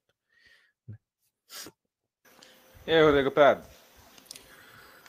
Ah, vamos lá. É, passar um pouquinho aqui a história do, do Cleiton. O Cleiton ele, ele, chegou a ser jogador de base tá, da, do, do Santos. É, ele passou a vida inteira no Santos. Ele foi auxiliar técnico e preparador físico do, do, do, Santos feminino de 97 a 99. Depois ele de 99 a 2003 ele foi auxiliar e preparador físico das categorias de base do Santos masculino e que inclusive revelou o Robinho e o Diego lá naquela época. Aí de 2003 a 2010 ele ele treinou, né, o, o Santos feminino, e aí tinha Marta, Cristiane, Formiga, isso é, esse contexto é importante a gente pegar, né? Além disso, ele, ele treinou jogadoras também históricas como a, a Maurine, a Érica, Esther, Aline Pellegrino, a própria Cris, eu falei, a Eriquinha, a Taizinha, né? A, a própria Tayla, a Kathleen, né? Ele, ele conhece todas essas jogadoras. Vários jogadores que estão aí até hoje começaram lá atrás com ele, né? Então ele tem uma história bacana. Isso, isso também é, é a gente precisa lembrar. Aí depois disso ele foi né, para as categorias de base do Santos masculino, treinou o Santos B, etc. E agora está voltando. É muito tempo também. Como disse o, o, o Sérgio, ele está há bastante tempo sem lidar com o futebol feminino e houve uma evolução muito grande. Essa é a questão. Agora, o Santos ele tentou em alguns momentos né, trazer treinadoras que que fossem ali é, é, mais dessa coisa da, da, modernização, da inovação e etc. É, acabou não dando certo, segundo né, o, o, que a gente viu em termos de resultado, em termos também de rendimento da, da, da equipe em campo. É, eu, particularmente, eu sempre converso isso com, com o Sérgio, né, com vocês, acho que a questão do diálogo entre diretoria e treinador é sempre um negócio meio esquisito, é sempre muito em torno de um resultado específico e muito pouco sobre um debate realmente lúcido sobre o que está acontecendo e, e, possibilidade de melhoria de condições. É, talvez ali fosse possível conversar com a Tatiele, porque a questão que eu acho que houve ali do Santos é algo que se repete com qualquer tipo de treinador, não é, não é um problema da Tatiele. Entendeu? É justamente uma questão de quando você tem ali determinados momentos da temporada, como é que você lida com as oscilações. É, não vejo isso como um problema da Tatiele, eu vejo isso como um problema é, do futebol feminino brasileiro como um todo e o Santos não é exceção. Né? Agora, como que o Gerson Klein, o, desculpa, o Gerson Klein é sensacional, né? o Cleiton, o Cleiton grande, Lima. Grande dono da Volkswagen, inclusive. Sensacional. Eu, cara, eu tava me segurando para não confundir esses nomes, e tá difícil. Toda hora que eu vejo Cleiton é Gilson. Não, cara. É sensacional. É, o, o Cleiton Lima, ele, ele de fato tem essas questões que a gente precisa observar. Né? É, é, é. então, acho que é por aí, sabe? É, também acredito que, que ele possa fazer um, um trabalho legal. Vamos torcer. Mas também é aquela questão: a gente vai só que, cobrar resultado dele ou a gente vai conseguir dialogar com o que ele está vendo em campo? Né? Essa é sempre é a questão que me aparece. Vamos passar agora fazer uma análise geral, né? Final de semana foi final de semana de brasileiro feminino. Semifinais acontecendo, tivemos aí Corinthians e Palmeiras e tivemos também Internacional e São Paulo.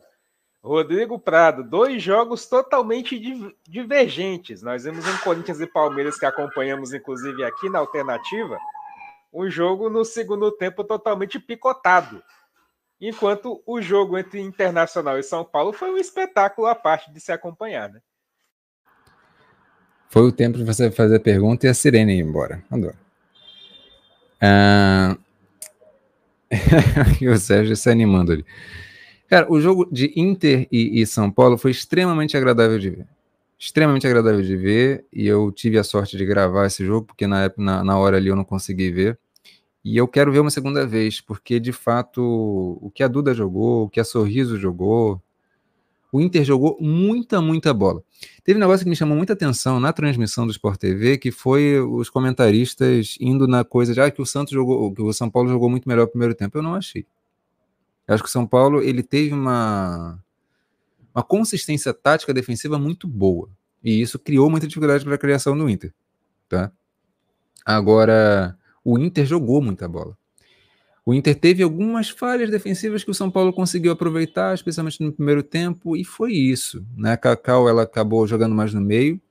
Até gosto dessa opção, porque ela, embora seja uma jogadora muito mais de frente, a gente sabe disso, mas ela, a experiência dela faz ela ter uma visão de jogo é, é, que possibilita ela também organizar e também ajudar o time nesse, nesse sentido, principalmente com a ausência da, da, da Formiga. Né? Agora, o Inter jogou muita bola. O Inter jogou muita, muita bola. Aquela menina também, a Juliana, joga. É um negócio absurdo. A Sorriso, gigante. Ela, para mim, é, é, ela quase sempre é destaque das partidas. Né? Zagueiraça, zagueiraça. A Milene Fernandes jogando muito bem. A Fabi, a Fabi Simões esteve um pouquinho abaixo, ela acabou perdendo um gol. assim. O Inter, é isso que eu fiquei é, é, intrigado com a, com a análise do. Porque o Inter jogou na mesma atuada no primeiro tempo e ele aumentou essa toada no segundo. Só que o Inter, para mim, foi superior ao São Paulo no primeiro tempo, apesar do resultado de 1 a 0 no primeiro tempo para o São Paulo. E aí, no segundo tempo, o Inter conseguiu empatar e terminamos empatado esse jogo. Mas eu acho que o Inter jogou mais bola, só que a consistência defensiva do São Paulo foi muito, muito legal. Entendeu? Então, é, é algo a se destacar. E para mim foi um dos melhores jogos da temporada, de verdade. Assim, eu gostei de ver. E até foi um contraste para mim, porque eu vi você vai me lembrar, Hudson, o jogo do Campeonato Italiano, Fiorentina e Milan, não foi? Aquele jogo foi pobre. Pobre para mim, entendeu? São Paulo e Inter foi um jogaço, um jogaço. Claro, um é mata-mata, o outro é pré-temporada, é diferente. Mas que jogaço. O futebol brasileiro ele tem essa capacidade. Foi basicamente o que eu falei. Se esse, é, lá, na, lá antes do, do né, nos nossos pré-jogos, se São Paulo e Inter jogarem o que sabem, o jogo é muito bom. E foi isso que a gente viu, me animou demais. E aí depois a gente fala do, de Palmeiras e, e, Corinthians, que realmente aí foi contrastante. Mas foi dentro da capacidade deles também, não, não acho que jogaram tão mal assim. É, Sérgio Maurício, enquanto de um lado, no domingo, tivemos um belo jogo, né, Internacional e São Paulo, foi um jogo espetacular, eu consegui acompanhar o jogo completo. Do outro lado, tivemos esse Corinthians e Palmeiras, né, que nós vimos um primeiro tempo bem jogado e o segundo tempo puro picote. É, de fato, né? De fato, né? Depois eu também eu quero, eu quero ainda ver esse esse esse jogo de Inter e, Inter e São Paulo, né? Eu cheguei a ver o segundo tempo numa das madrugadas, né, quando o Sport TV acaba reprisando, mas ainda não, não vi o jogo, ainda não vi o jogo completo, né? Enfim. Mas de fato eu, eu ouvi inclusive comentários como o do Rodrigão, né, dizendo que foi um jogo Imagina, né? Até porque o jogo também da temporada passada entre São Paulo e Inter também já tinha um jogo, já tinha sido um bom jogo de se assistir, apesar de alguns erros, enfim, e de algumas coisas que acabaram acontecendo. Mas o, é, falando do jogo Corinthians e Palmeiras, de fato, cara, foi um jogo que me surpreendeu muito, porque contrasta com o que a gente conversou até na, na semana passada, né? Que eu até falei pro Rodrigão, que o Rodrigão falou: não, pô, eu acho que o Corinthians ele entra com um, um pé na frente, né? Um certo favoritismo por saber vivenciar os momentos e tudo mais, e foi o que aconteceu. O time pressionou no começo do jogo, achou um gol com a Adriana, um golaço, inclusive, né? Contra, contra a goleira Júlia, a bola acabou meio que pegando de cobertura, né? Enfim, quem ainda não viu, veja, a qualidade do gol da Adriana é, é espetacular. Então o Corinthians domina aquele início de jogo, pressiona a equipe do Palmeiras, que sofre agora né, com a mudança de estilo de jogo com a saída do Hoffman Túlio, que, que eu gostava, particularmente eu gostava bastante, e entra no estilo de jogo agora do Ricardo Belli, né? Um jogo mais de velocidade. E o Corinthians adiantou suas linhas, pressionou essa saída de passe, deixou o Palmeiras em dificuldade e sufocou o time por quase 30 minutos. E quando o Palmeiras começou a ter os espaços, praticamente o segundo espaço que o time teve no primeiro tempo foi quando a Bia Zanerato acha aquela, aquela bola que ela tem uns um, um, a dois metros ali para poder respirar, e já é muito para uma jogadora do nível da Bia. E ela coloca a Camilinha em velocidade na cara do gol para ter o um empate, né? E tudo indicava, né, pelo, pelo esforço que fez o Corinthians no primeiro tempo, que talvez o Palmeiras crescesse. E não aconteceu. Né? No segundo tempo, o Corinthians de novo começou muito bem na pressão e, e, e acha aquele gol com a, com a Jaque, né? Que, é, que a Adriana, se não me engano, pega marromeno ali na bola e a Jaque consegue completar ali para colocar para o gol, cara a cara com Júlia ali, não teve nem culpa dela também, coitado, praticamente frente a frente com a goleira. Muito complicado pegar esse tipo de bola. E aí, logo depois disso, né, o Corinthians ainda teve uma certa pressão, ainda teve umas duas oportunidades com a Jennifer, que ela gira batendo e tudo mais. É, e aí, depois disso, o jogo cai de vez, né? Até porque o Corinthians, de fato, por estar tá fazendo seu esforço máximo, e que tinha que fazer, porque era uma semifinal de Campeonato Brasileiro, cansa um pouco. E aí, quando o Corinthians cansa, ele acaba picotando um pouco o jogo, né? Buscando, buscando um pouco de. não sendo desleal, né? Mas buscando falta, né? Parando um pouco ali no gramado, né? Por conta de do aqui, do ali, toda hora alguém caía, toda hora tinha um picote. Chegou no momento final, o Arthur Elias também fez a parte dele, parou três vezes para fazer três substituições, do minuto ali 88, 89 até o, até o minuto final de jogo. E aí o Corinthians soube levar o jogo na, na maciota, na experiência, né? Como a gente diria aqui, maciota aqui na Bahia, né? ali na, na, no sapatinho, né? Soube levar porque sabe vivenciar os momentos, sabe vivenciar esse tipo de jogo, conhece exatamente como esse tipo de jogo funciona. E o Palmeiras, perto da experiência que tem o Corinthians, não tem nada. Apesar da qualidade do time espetacular, não conseguiu reagir da maneira que gostaria, não encontrou a resposta, caro. Leva como é, um estudo de caso para o jogo 2. E o Ricardo Belli agora tem poucas, né? Apesar de parecer muitas, como a gente fala no futebol masculino, né? Meu Deus, o cara teve uma semana para treinar. O Ricardo Belli vai ter duas semanas para tirar um coelho da cartola contra a equipe do Corinthians. É impossível? Não é, porque o Palmeiras precisa de um gol só para levar para pênalti e pode até achar dois. Então, tem a tarefa aí o Ricardo Belli para usar esse jogo, para tentar implementar um pouquinho mais e tentar fazer alguma coisa em duas semanas, que eu acho muito complicado. Mas enfim, foi, foi, foi esse jogo que acabou acontecendo. Antes até de, de, de a gente gerar para o próximo tema, né, a gente falar um pouco sobre o apanhado geral dos, da pluralidade dos esportes da parte feminina, sobre o tênis, a despedida, o futsal e tudo mais.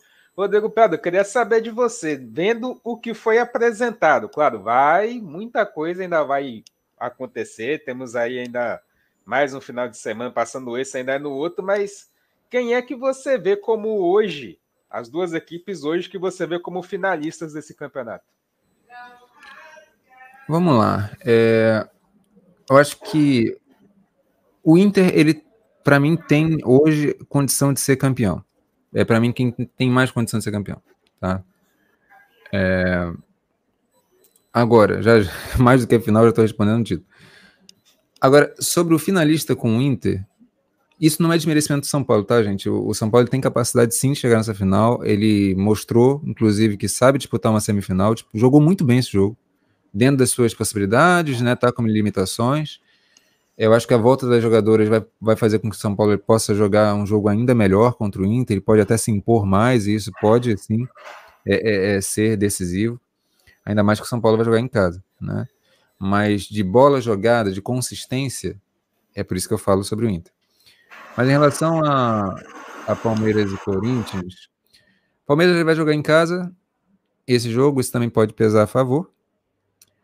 Uh, o Palmeiras ele vai precisar propor o jogo e ele tem tido dificuldade com isso.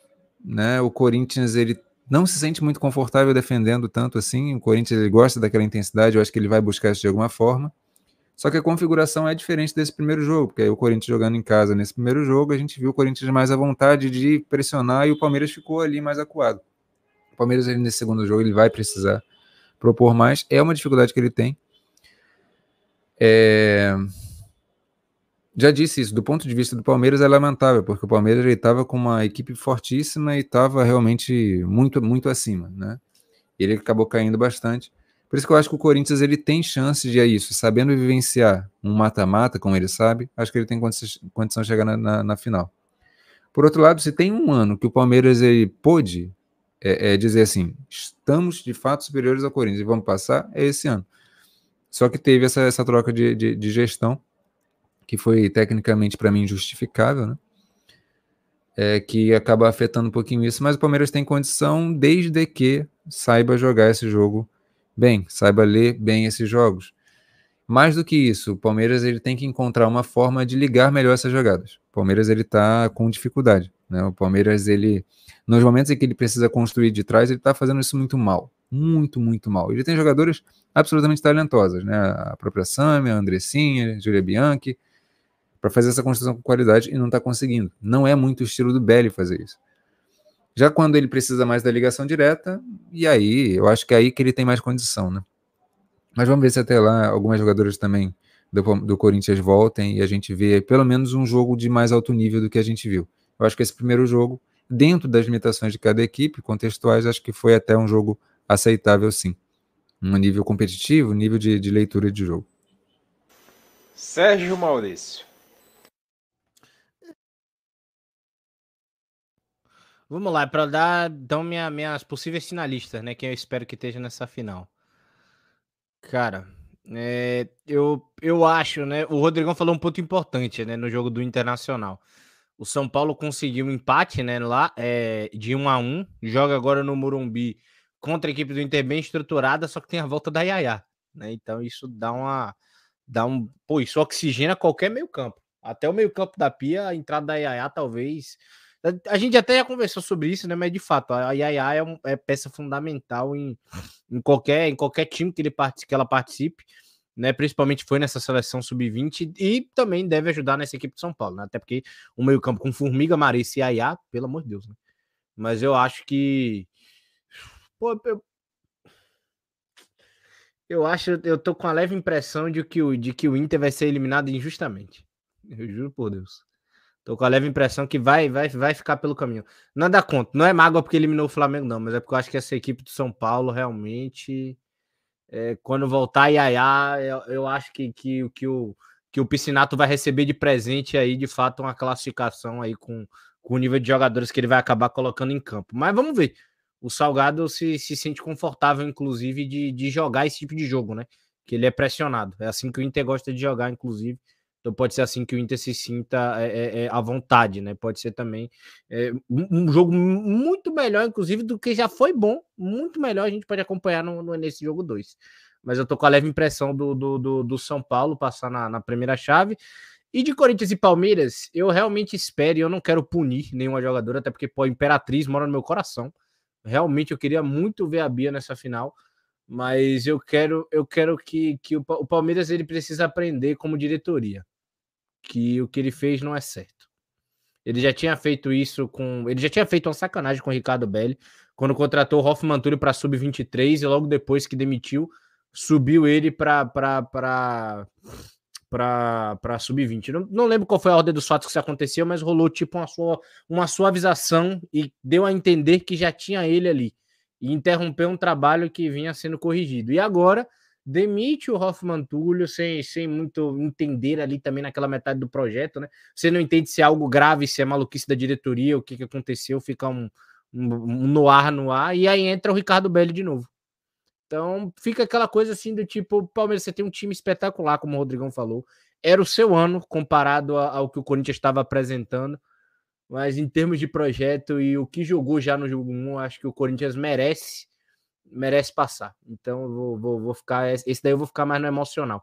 Apesar de eu preferir a equipe do Palmeiras, inclusive é o meu time pet, né? Que é, que é, o, que é a extensão do meu time de coração. É o time que eu, que eu, que eu, que eu assisto para torcer também, mas eu acho que o Corinthians passa. Eu acho que essa final é Corinthians e São Paulo, reproduzindo inclusive a final do Paulista do ano passado. Grande jogo, com toda certeza.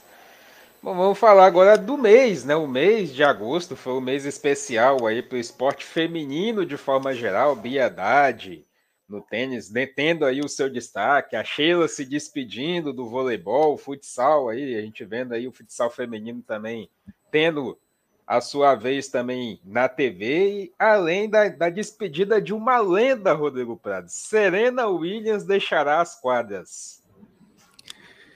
Exatamente, né? A gente está usando um pouco esse, esse momento, né, para falar do mês de agosto, né, que foi pro, pro futebol, pro esporte é, feminino de modo geral. A gente sempre fala muito do futebol, mas a gente também pode falar dos esportes. Acho que é, é interessante poder falar de também como contribui, né? Assistir a vários esportes, acompanhar vários esportes diferentes, contribui inclusive para uma leitura melhor do, do jogo é, é, é, é, do futebol, mas também por esses esportes por si só serem muito encantadores.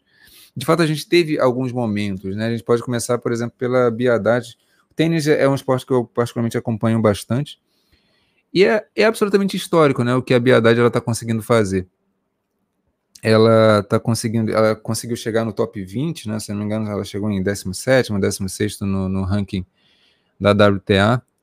É incrível, incrível que essa, essa moça está fazendo, assim, e, e, não é de agora, ela tá, ela teve em algum ano, é, antes da pandemia, ela estava também batendo ali para conseguir essa, essa subida na carreira gigantesca, só que ela teve um problema com doping, né? Ela acabou é, ingerindo acidentalmente ali uma substância. Depois ela provou inocência, mas isso acabou dificultando bastante na época e, e ela teve dificuldade.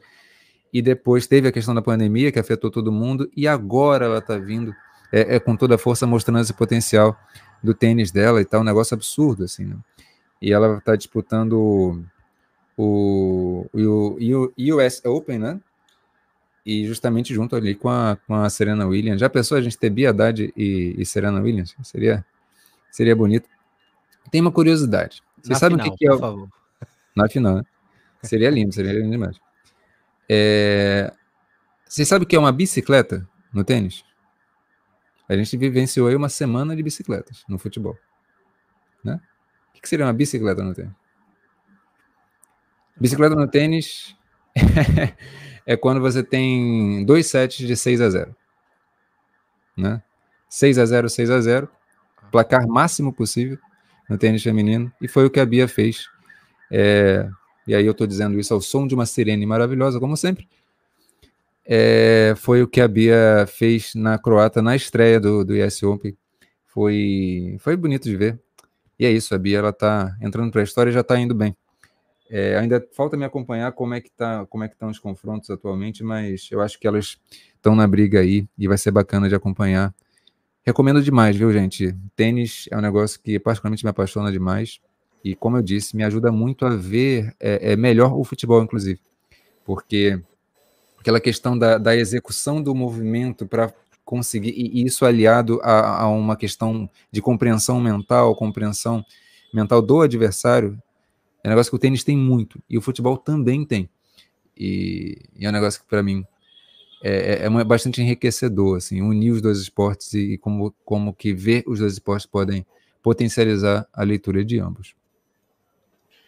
Sérgio, é até falando um pouco até da, da despedida da Sheila também, né? Você fica à vontade de falar sobre a Bia. Da despedida da Sheila, vai se despediu aí, no caso, a Sheila, que foi um fenômeno, né? Nós que passamos a acompanhar de fato o voleibol aqui na Alternativa Esporte Web, o fenômeno está se despedindo da seleção feminina também, do, do esporte de forma geral. Então, hoje, nós temos aí a, a Sheila, que foi um dos grandes símbolos dessa seleção feminina durante muitos anos. E ela deixou as quadras aí, acabou se aposentando. É, cara, considerada aí a, a, a maior do, do esporte no Brasil, né? A Sheila, né? Se eu não, se eu não tiver enganado, né? É, enfim, é, tive a oportunidade de vê-la, não com o olhar que eu tenho hoje sobre os esportes, né? Mas é, é, é, é da importância dela. Vi em Olimpíada, já vi em Mundial de Vôlei, já cheguei a ver muitos momentos que a Sheila participou, e de fato, né? O encerramento de um ciclo aí de uma grande estrela do vôlei brasileiro, né? E a gente fica sentido com isso. Eu já eu tinha muita identificação, inclusive, com a Fabi, porque ela era flamenguista. Então eu sempre gostava, sempre gostei muito da, da, da, da nossa líbera, né? Da baixinha, tudo mais. Ela já tinha se aposentado, já tinha um tempozinho, né? Mas de fato, acho que esse mês, o, o Leandro até colocou aí, né? Do maior destaque brasileiro, a Maristé que a gente ouviu, né? Na maioria dos esportes que a gente está tendo hoje, aí vai de masculino, e principalmente do que a gente está falando aqui do feminino, a gente está tendo meio que uma troca, né? A gente está tendo meio que, que uma, uma passagem de, de, de coroas, uma meio que renovação. A gente está vivenciando um fim de um ciclo, né? E isso é muito sentido, né? Querendo ou não, porque, estão indo embora grandes estrelas, né? Como vai ser o caso da Sheila, como vai ser o caso da Serena. querendo ou não, a gente está acompanhando o fim da Marta e da Cristiane. Né? Não sei quanto mais tempo ainda elas conseguem jogar, mas em tempo útil de seleção também elas estão indo embora, né? É, a gente a gente está vendo aí, a gente teve a troca recente também da, da, da questão da seleção feminina de basquete, né? A Janete já estava inclusive comentando e tudo mais. E a gente está vivenciando essa nova passagem de ciclo. E é muito bacana, né? Ver, ver essa. Ver pessoas aí, no caso, essas atletas, como é o caso da Biadade, dando orgulho, trazendo essa coisa também para outros esportes, né? Como é o caso do tênis, que o, Brasil, inclusive, vivenciou muito tempo na época do, do Kirten, né? Do, do Guga, por causa da, da, da época do Roland Garros e tal. E ela, como mulher, trazer essa atenção para o tênis é muito especial. Assim como a Raíssa, né? Que, que trouxe isso para o o skate feminino, né? Que também nesse, nesse mês de agosto, se não me engano, ela se tornou a, a maior campeã brasileira do circuito, se eu não estiver enganado, né? Da, da, não sei se é do X Games, agora eu vou ficar devendo, inclusive, vestiu a camisa do Brasil e tudo mais. Foi uma coisa assim é, é, é espetacular. Então a gente vive aí no, no, no, futebol fem... no futebol feminino, no esporte feminino, principalmente esse mês de agosto, que sucedeu um mês para o futebol feminino importantíssimo, que foi o de todas as competições continentais é, de seleções né? A gente sucede aí para o esporte e ver isso no futebol feminino é sensacional. Sobre a Serena Williams, para mim é, é, muito sentido também, porque é, uma, é um daqueles nomes que ficam para a história. É aquele tipo de nome que você não precisa ver tênis para saber quem é Serena Williams. Você não precisa acompanhar basquete para saber quem foi Hortência, para quem foi Oscar, para a gente, para saber quem é Michael Jordan, para saber quem é LeBron. Você não precisa acompanhar a Fórmula 1 para saber quem é Hamilton ou quem é Schumacher. Você não precisa acompanhar futebol para saber quem é Marta ou quem é Pelé, tá ligado? Então, a Serena é, é, esse tipo de pessoa que, que evade fronteiras, né? É, tipo, é, é um ícone do esporte, é um ícone do esporte feminino, né? Ela as irmãs, eu acho que é, que é importantíssimo porque a final dela vem ligado a uma, a, a, a, uma, a uma coisa relacionada ao Oscar, né? Que foi aquele Oscar, inclusive com tapa do Will Smith lá por conta da dança da mulher, da, da briga lá com, com, com o rapaz, enfim, mas não entrando muito nisso, mas principalmente pelo filme. O filme delas duas que estavam ali competindo pelo Oscar, que gerou Oscars, então isso é, é, é, é, é meio que espetacular é, acompanhar, ter assistido. O sentido é não poder acompanhar mais, mas fica na memória eternamente. Pois é, também o futsal feminino, né, Rodrigo? Mundial aí, teve uma grande importância, inclusive, para dentro da modalidade. Inclusive, a, muita emoção Sim. em uma das partidas aí com a questão da Pietra. Eu queria falar um pouquinho sobre a Sheila e sobre a, também a, a Serena. A, a, Sheila, ela. Quem me conhece sabe que o, vôlei, eu, eu, eu gosto muito de jogar vôlei, embora eu jogue muito mal. Mas ver não é o esporte que mais é, é, me conecta tanto. Mas a Sheila foi uma exceção. Né? Quando eu via o jogo da seleção, caramba, ela me chamava muita atenção, a personalidade dela, como que eu conseguia ler, assim como eu faço com handball, com tênis, com futebol, eu conseguia ler nela, caramba, o que ela está fazendo é isso. E, e eu fluía junto. É, então me, me, impressiona muito assim é, é, é, o estilo de jogo dela. O que ela fez né, em 2012, na semifinal contra a Rússia, em Londres, nas, nas Olimpíadas, foi absurdo. Ela, ela salvou simplesmente cinco match points. Seis. Foram seis match points. Ela salvou isso, gente.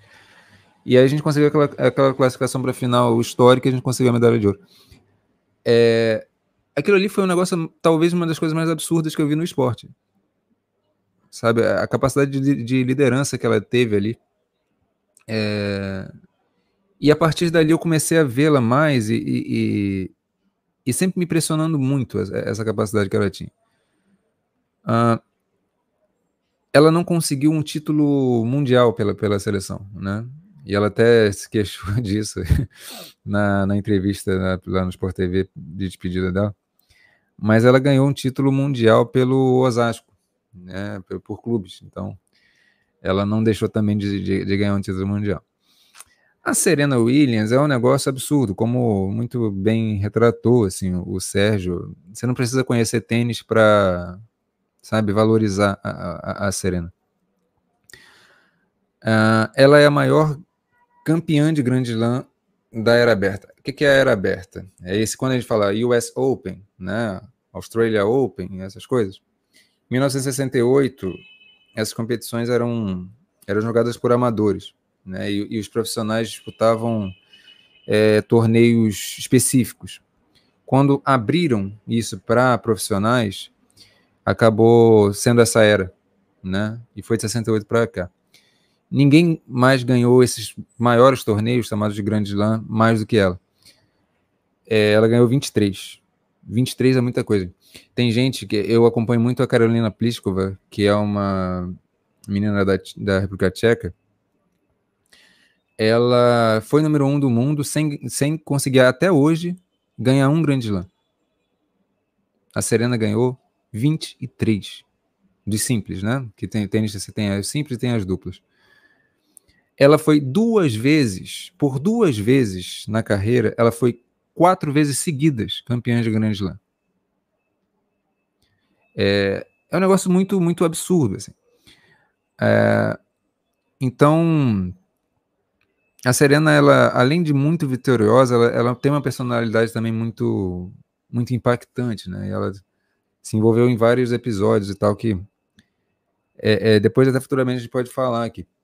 Mas de fato é assim, é, é, é muito incrível né, essa jogadora absolutamente histórica para a história do esporte. E, e teve esse filme, né, chamado King Richard, Criando Campeões. Né, o nome do filme que o Sérgio citou é esse. Vale muito a pena ver. E é isso, pessoal. A gente falando aqui um pouquinho também do esporte feminino e não só do futebol. E agora acho que a gente vai falar né, na Hudson do, do futsal. Exato, futsal aí tá tendo seu destaque aí nesse final de semana, a Copa Mundo de Futsal, né? Teve aí um jogo maravilhoso, um jogo espetacular de semifinal no dia, não, a final foi no sábado, eu gostaria de ter acompanhado, mas não consegui. Mas o futsal feminino também pedindo passagem, viu, Sérgio Maurício? As meninas da, da, da do corre da, da chamada bola pesada também tendo o seu, o seu destaque aí na TV também aparecendo um pouco mais. É, inclusive, eu tava, como, como a gente faz aqui as competições, né? Copa América, lá no grupo de, de imprensa da, da própria Comembol, né? Onde, tava, onde eles falaram lá sobre a Libertadores Feminina, o Mundial de, de Futsal Feminino, né? Agora a gente tá tendo a, a salvo me engano, a Copa América, né? De futsal feminina, que agora tá na, tá na boca de começar também, né? Seleção do, do Brasil, do Paraguai, do Uruguai e do Peru, se não me engano, já chegaram, né? E também, então, vai, vai, vai ser um início importante também para a conclusão desse mês e para o início, né? Agora, também de setembro, vai ter esse, esse começo de competição importante. Mas fica um pesar grande, né, no futsal. Eu, eu, agora me esqueci o nome da atleta, gente. Até peço perdão da, da morte. Pietra. Pietra Medeiros. Pietra, né? Que aí acabou circulando até aquele aquele vídeo muito duro, né? Inclusive do, do, do choro da, das companheiras e tudo mais. Então é, é, é, é, é querendo ou não um, um pesar perder a atleta, mas o saber agora continuar. Né? A gente perde uma grande potencial, uma possível aí é, melhor do mundo, como os, muito, como os muito, muitos davam, né? Mas o futsal feminino vai continuar, inclusive, vai ter o sub-20, vai ter. Enfim, vai ter. As coisas vão continuar agora, infelizmente, sem ela mas agora também é, é, coloca também o legado dela, né, na, na cabeça de todas essas meninas. Eu tenho certeza que elas vão dar, vão dar a vida em campo para isso, né? Isso, acho que isso vai ficar agora dentro de, de, de um imaginário sentimental para elas, né, querendo ou não. Inclusive a equipe que ela jogava fez uma grande partida, né, Rodrigo? Foi um jogo intenso o tempo inteiro, mas inclusive entraram até com a camisa dela dentro de quadra. Exato, né? Tá bom, Magnus. É, tá bom, Magnus, ela foi em 2019, se não me engano, eleita como o melhor time do mundo. É, e o que acontece, né? Eu acabei vendo as semifinais e as finais e, e a final dessa, dessa competição. Esse caso chamou muita atenção, né? Da, do falecimento da menina de 20 anos, a Pietra Medeiros. É muito triste, né? Era um talento gigantesco. Gente, assim, eu acho o futsal, ele uma modalidade extremamente importante para o desenvolvimento do futebol. De campo, inclusive. extremamente importante, especialmente em países que têm a, a, a, cultura nossa do drible e do passe também. A gente, no futebol de campo, gente, às vezes a gente esquece, acho que é só drible, mas a gente também é bom em passe. E quando a gente vê essa modalidade se desenvolver, é um negócio bonito, porque permite que jogadoras elas surjam para ambas as modalidades. Não são poucas as histórias de jogadoras que também o contrário, né? Do, do, do campo vão para o futsal se sentem melhor ali, mas também o contrário que é do, do futsal para o campo, esse intercâmbio ele é muito importante. Quando a gente fala muito de São Paulo, que é, que é um, um centro gerador de, de, de talentos, né? É, acontece muito isso. O futsal em São Paulo ele é muito forte. É, não só em São Paulo. Mas então a gente vê é, é nessa, nessa Copa Mundo, né, que é uma espécie de mundial de, de, clubes, a gente teve ali o Stein, Stein Cascavel é, é, conseguindo o título jogando muito bem. Muito, muito, muito bem. Né? Realmente gostei, gostei demais é, de, de ver esse time jogar. E o, e o Tabuão também, gostei muito. Da, a semifinal entre Tabuão e, e, e Stein Cascavel foi um negócio impressionante para mim, de, de ver a qualidade dessas meninas. Eu acho que está aí uma modalidade que a gente precisa prestar mais atenção e apoiar. Entendeu? É, é porque eu acho que, sinceramente, eu vejo que conforme o futsal feminino ele foi evoluindo, acho que vai evoluindo junto também a, a qualidade da, de, de algumas jogadoras que a gente vai passando a ver no futebol de campo feminino também. Agradecendo a galera que esteve conosco, Leandro, Alesco, sempre deixando mensagem, sempre participando também aqui junto com a gente também a Jaque também deixou sua mensagem lá no começo, também falando, o Igor Eduardo, Jaque Trindade falando do SMAC, também, né? O João dando seu boa noite. E a questão que até o Sérgio, ela destacou até uma pergunta que o Sérgio respondeu sobre o Hoffman Túlio. O Leandro falando da Yaya, que jogou muito, falando também da falta de precisão dos passes né, dos jogadores brasileiros no jogo contra o Japão, destacando também, perguntando a questão do destaque da Sub-17 o Alesco brincando, perguntando se a Sorriso é parente do Sorriso do Bragantino. Falando das contusões do Corinthians também, o, o Leandro Monteiro, né, falando que o Corinthians teve aí praticamente quase um time inteiro de lesões, mas até um destaque importante para a zaga, que será a volta da Tassiane e a possibilidade até da Yasmin estar tá voltando aí à equipe. Né? Além de destacar a Biadade, seja a, a tenista de maior destaque sul-americano desde Gabriela Sabatini, verdade. O Alex falando da Sheila e do Giba. O Leandro falando que a Sheila equivale a Duda Amorim, campeã do mundo da seleção brasileira de handball em 2013. De fato, a, a Duda jogava de forma espetacular também na seleção de handball. E, inclusive, foi campeã nesse ano, campeã do mundo esse ano de 2013. Campeão do mundo em cima das, das Sérvia, se não me engano. Exato. E foi um, um baita de um jogo que foi para prorrogação e tudo mais. E foi um jogo duríssimo. Duríssimo, duríssimo, duríssimo. Mas enfim, Rodrigo Prado, obrigado, viu, meu caro? E até uma próxima vez. Muito, muito, muito obrigado. É, apenas destacar os comentários finais aqui, né, o, Alex, o, Alex, o Alex dizendo: bola pesada e maldita. Eu, como goleiro, não conseguia pegar um chute rasteiro no canto. Compartilhe a sua dor, Alex pegar no futsal era um pouco difícil para mim, ainda mais que eu não conseguia fazer os pacates direito. Não é, não rolava. E, e, o Leandro Monteiro falando da Petra Medeiros, né? Campeã da Libertadores feminina com o Taboão da Serra. É, gente, muito obrigado. É, obrigado, Hudson, por estar fazendo parte dessa vez da gente desse podcast, né? O Sérgio, sempre muita gratidão por ele também. Quem teve com a gente aí hoje, né? A gente estava aí desde as 6 horas falando sobre esporte feminino de modo geral, sobre futebol feminino. Foi muito bacana estar com vocês. É isso. Até a próxima. Sérgio Maurício, amanhã, companheiro de todas as transmissões, inclusive amanhã o Sérgio Maurício vai ter que me aturar um pouquinho, né, Sérgio Maurício? Mas boa noite para você e até a próxima. Boa noite, boa noite, boa noite, edição, boa noite, Rodrigo. É, obrigado aí a galera que participou, Alesco, Leandro, Jaque, todo mundo que estava aí com a gente, né? É, enfim, tá apoiando aí esse novo projeto também do, do futebol, é, principalmente aqui para a gente falar sobre o esporte futebol feminino, né? Enfim, E convida a galera para daqui a pouco estar tá com a gente, né? Para a galera que está que tá acompanhando ao vivo ainda aí com a gente, para daqui a pouco estar tá com a gente às nove e meia da noite na transmissão da alternativa, né? Da, de Flamengo e Vélez, né? E amanhã também do, do, do, do, do Sub-20, né? Do Brasileiro Sub-20. Lembrando que também tem os amistosos da seleção feminina, tá? É sexta e segunda-feira, uma da tarde, contra a África do Sul. E convida a galera para estar tá aqui também acompanhando conosco. Um abraço a todos, o Mídias Pés por aqui. A gente agradece a participação de cada um de vocês que continuem, compartilhem com mais pessoas que gostam do esporte feminino de forma geral. Para estar tá acompanhando aqui junto com a gente aqui na Alternativa Esporte Web, 100% esporte, 100% web. Até a próxima. Tchau.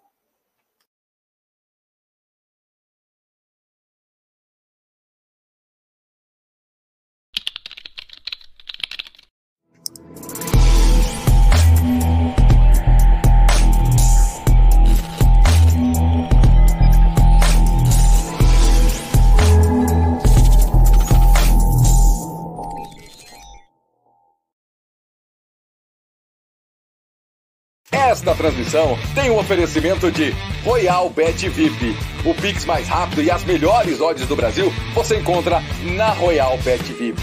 Use o nosso código promocional Web no seu primeiro depósito no valor de até 100 reais e ganhe 100% como bônus de boas-vindas. Royal Bet VIP é de brasileiro para brasileiro.